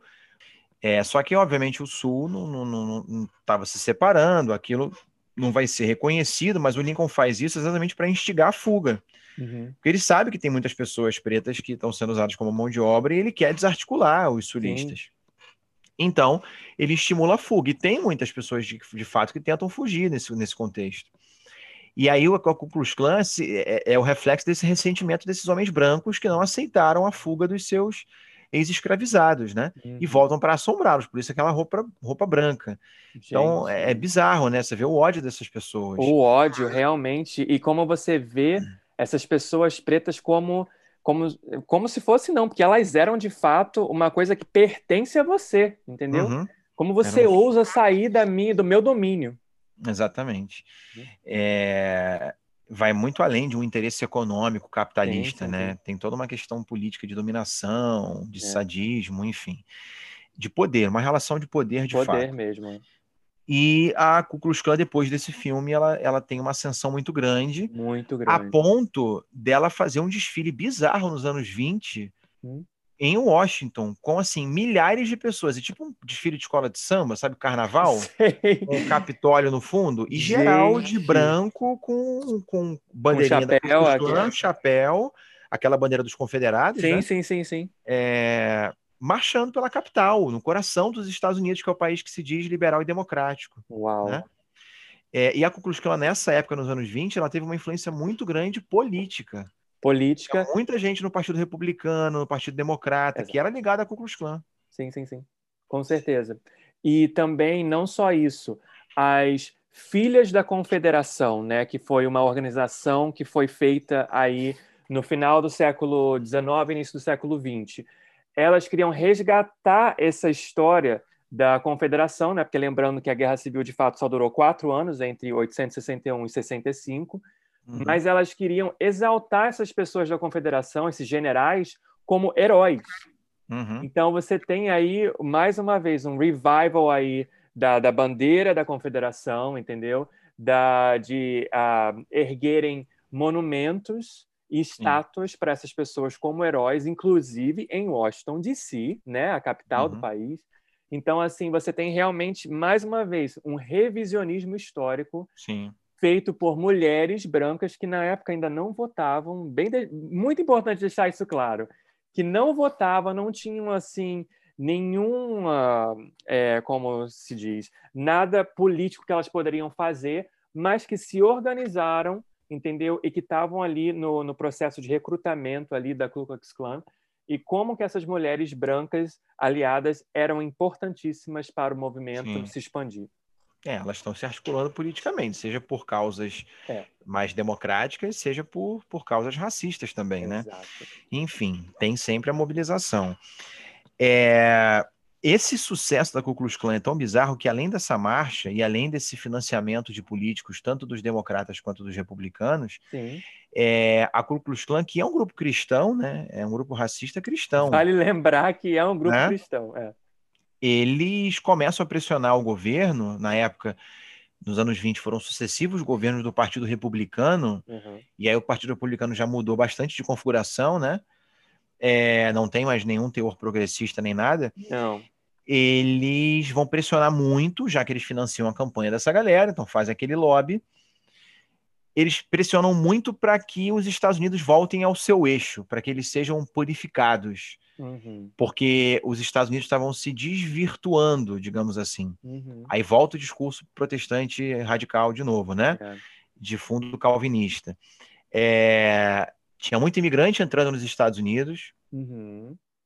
E as pessoas estavam cada vez mais dependentes do álcool, da bebida alcoólica, né? uhum? Uhum. E que, portanto, era necessário colocar o homem de volta no caminho da salvação e hum. purificar essa nação, reforçar o modelo OSP. Sim. E aí você pressiona nos anos 20 pela lei dos imigrantes Isso. e a proibição e pela lei seca. É. O curioso é que assim é, os Estados Unidos são uma nação de imigrantes, né? É, é a sua história foi feita por pessoas que estavam fugindo pessoas. de várias áreas. Exato. Mas você criou um ideal. E se alguém foge a esse ideal, é um perigo à, à, à originalidade, à pureza suposta dessa uhum. nação. É, o The Boys é uma outra série que também discute muito tudo isso, né? Sim, Bem verdade. É. E Enfim. até você falando isso, até lembrei da, na época, um pouquinho mais adiante, né, no século XX, na época da Segunda Guerra Mundial, como que tinha, por exemplo, campos de concentração para uhum. americanos, estadunidenses, asiáticos, né, de origem Sim. asiática. Então, assim, Sim. existe um capítulo aqui que tem você colocar realmente pessoas, que é uma coisa que eles estavam tecnicamente lutando contra na Europa, né, na Alemanha especificamente, e você uhum. tem campos de concentração com pessoas de origem asiática no próprio Estados Unidos. Ou seja, lei de segregação racial, né? é, campos de concentração, perseguição a pessoas de esquerda, como lideranças operárias anarquistas, socialistas, grevistas e tal, nos anos 10, nos anos 20. É, rola antissemitismo também, não pensem que os Com Estados certeza. Unidos não têm antissemitismo, também tinha ódio ao judeu. Chegou a ter judeu preso em campo de concentração nos Estados Unidos, uhum, uhum. tá? Isso aconteceu. É, e aí a lei seca vai acabar gerando a explosão do, do, das máfias, dos gangsters, né? E alguns deles tinham descendência de imigrantes, o que só vai ser usado contra o estereótipo lá do imigrante criminoso. Sim.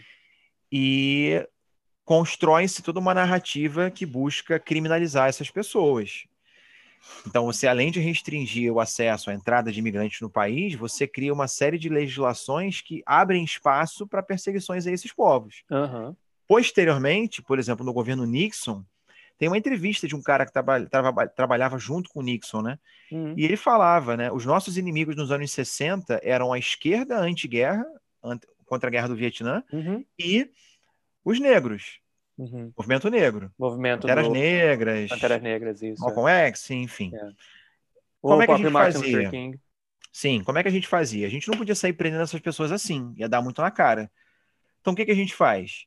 associa cada vez mais essas pessoas às drogas. Então a gente fala que os hippies e a galera anti-guerra eles são associados à maconha, à uhum, heroína, uhum. e as pessoas pretas à, à heroína, à cocaína. cocaína e aí pronto, a gente pode prender esses caras, invadir suas casas, difamar eles nos jornais, e não vai dar nada. E aí ele fala: a gente sabia que a gente estava mentindo sobre essa suposta guerra às drogas? Sabia. sabia, mas era isso que a gente precisava para colocar essas pessoas na cadeia. É, e demonizar uma geração inteira de pessoas. E é até engraçado falar isso sobre a maconha, por exemplo, porque a maconha já há décadas, deve ser dessa época do Nixon, não, não sei exatamente quando foi que ele foi categorizada como droga de nível 4.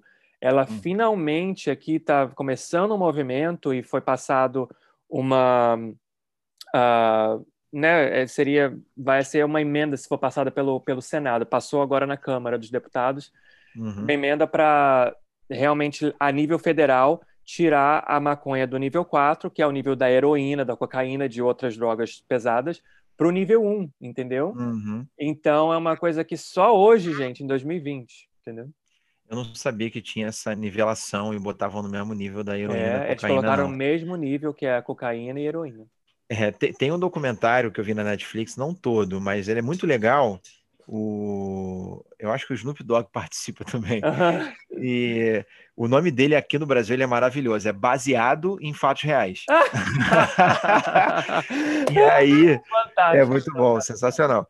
E aí, cara, é, mostra essa questão da criminalização da maconha, né? Sim, e como que sim. músicos do jazz nos Estados Unidos é, a, a, música preta, que cresceu muito nos anos 20, apesar de todo o racismo. Todo o racismo. A música preta era muito estigmatizada como uma música da criminalidade. Sim. Porque onde esses caras conseguiam espaço para tocar e, e conseguiam a graninha, era nas casas dominadas pelos mafiosos, né? Uhum. Onde você contrabandeava bebida alcoólica e exatamente, outras drogas. Exatamente, exatamente. E aí muita gente associa o jazz à criminalidade, é. e só muito depois ele conseguiu alcançar o espaço que ele tem hoje nos Estados Unidos, Sim. como uma música de referência. É que nem o samba no Brasil, que foi reprimido, violentado por anos, uhum. e hoje é, é produto de exportação, né? Exato. Mas tem toda uma trajetória de luta aí das populações pretas. É... E aí, muitos desses músicos de jazz usavam maconha. Muitos deles dão depoimentos no, no documentário. Uhum. Que era algo que eles usavam para compor, eles usavam para relaxar, eles usavam uhum. de forma recreativa, enfim, tem vários usos para pra, as drogas, sim, né? Sim, sim. É, mas Medicinal no. Exato, no documentário mostra como que o governo força a barra para associar a maconha e faz um, associar a maconha a um perigo é, é, e cria notícias falsas mesmo que a gente reproduz Com até hoje. Com certeza. E é... estudos até, estudos, né, entre aspas, para poder provar que a droga realmente, a, a, maconha, é uma droga tão pesada quanto né, uma cocaína da vida. Então, e aí fizeram estudos e não conseguiram provar o que eles queriam. Uhum. Eles não conseguiram provar de que a maconha era a porta de entrada para as outras drogas e que é. causava isso e aquilo. Esses estudos que eu falei, é para quem não está vendo, que vai estar tá ouvindo, eu, eu, fiz entre aspas, assim, entre aspas. são estudos forjados. Exato, eles compram estudos, mudam, falsificam informações para atrelar a maconha e as uhum. drogas a essa, a essa agressividade. E aí começa a surgir notícia, olha que bizarro, em jornal, fake news é o nome que a gente dá hoje, né? Mas isso sempre existiu na sempre história. Sempre existiu, é é, notícia em jornal dizendo que o fulano de tal é, fumou maconha e chacinou a família. Uau. Matou a família. Gente, é, é, é, é se você conhece alguém que usa droga, se você já usou a maconha, a, o máximo de condição que você tem de fazer depois de você fumar é comer um quibe com miojo e leite condensado. Ou dormir. Como é que alguém vai fumar uma coisa e vai ficar agressivo a ponto de matar outra pessoa, gente? Isso não faz o menor sentido. Não, não faz, não faz o menor sentido. Mas as pessoas reproduzem isso. É. Isso tem, tem um a ver. psicótico, né? Tem a ver com racismo, isso, gente. Com porque certeza. você faz essas coisas para criminalizar determinadas populações, como pessoas de esquerda, como pessoas pretas, enfim. É o que eles chamam em inglês, tem uma expressão que eles falam que é dog whistle ou seja, você está assoviando, é assovio para cachorros, porque o cachorro tem a, né, a uhum. coisa aguçada, né? Então, assim, você não está falando explicitamente, mas está deixando, assim, várias coisas para as pessoas, entendedores entenderão, entendeu? E para poder justificar políticas racistas, né, uhum. é, criminosas, entendeu? Então, tudo isso. É, E aí, enfim, primo, eu o que eu tinha para falar, eu marquei aqui, porque aí essa história, essas histórias a gente já está entrando no século XX, que são histórias mais mais recentes, né? Mas eu Isso. acho que por tudo que a gente fez aqui, deu para dar uma boa uh, analisada nesse processo de construção da, dos da marcos identidade. da identidade, né? Exato. É. Dos, dos estadunidenses. Por mim, tá ok. Se você quiser acrescentar alguma coisa aí, fica à vontade. Não, por mim tá ótimo. Assim, eu acho que é um excelente ponto de partida, né? A gente vai falar sobre outras coisas, a gente pode entrar em maiores detalhes específicos de, de, de períodos específicos, talvez do, de algum século e alguma coisa mais para frente. Eu acho que, assim, como primeira podcast, tá bem legal, tá bem redondo. Começamos então, bem, né? Começamos eu gostei bem. também, gostei. E, aliás, eu peço aqueles que estão nos ouvindo aí que vocês mandem sugestões de, de, de, de tema, tópicos, de temas, exato. É. Assuntos. Pô, fala disso, fala daquilo, até pra vocês uhum. darem ideia pra gente também, né? É. Que aí, a partir das, das indicações de vocês, a gente vai estudando, porque tudo precisa estudar, né? Tudo, tudo precisa estudar. Também é quando importante. a gente estava fazendo as lives no Instagram, eu, tava, já, já vinha já munido de informação, porque é importante você ter esse estudo antes. É, em tempos de terra plana, nazismo Ai, de esquerda, antivacina, afirmar a ciência e o estudo é, é essencial. Dá trabalho, realmente. É dá. É muito mais fácil você sair gritando aí que a terra é plana, mas estudar dá trabalho. Agora, é, você se cerca de de uma série de cuidados e de fundamentações muito mais rígidas do que simplesmente uma opinião que a gente sai reproduzindo sem embasamento nenhum, né? Então dá trabalho, mas vale a pena. Obrigado mais uma vez por ouvir o podcast Desconstruir. Um agradecimento em especial aos nossos apoiadores. O que você puder contribuir conosco no apoia será muito, muito bem-vindo. Sua doação recorrente de qualquer valor irá ajudar a arcar com os custos que temos para produzir e colocar o nosso podcast no ar. O link do Apoia-se é apoia.se barra podcast Desconstruir. Ele está na descrição desse episódio também. Inscreva-se no seu agregador de podcast favorito para receber todos os nossos episódios assim que forem lançados. Nos vemos e trocamos ideias lá no Instagram, arroba podcast Desconstruir. Sua resenha de 5 estrelas no seu agregador preferido é uma excelente forma de divulgar nosso trabalho. Isso nos dá maior visibilidade, por exemplo, no Apple Podcasts, Spotify e Google Podcasts, e faz com que mais pessoas possam descobrir nosso trabalho. Se você curtiu essa conversa, compartilhe o episódio com outras pessoas. Nada substitui a propaganda boca a boca. Nossa intenção é de que as conversas do podcast Desconstruir agreguem conhecimento e ajudem a expandir os corações e as mentes dos nossos ouvintes atuais e dos que ainda virão. Pode ter certeza de que fazemos tudo isso com muito carinho e dedicação. A gente quer saber: o que você vai desconstruir hoje?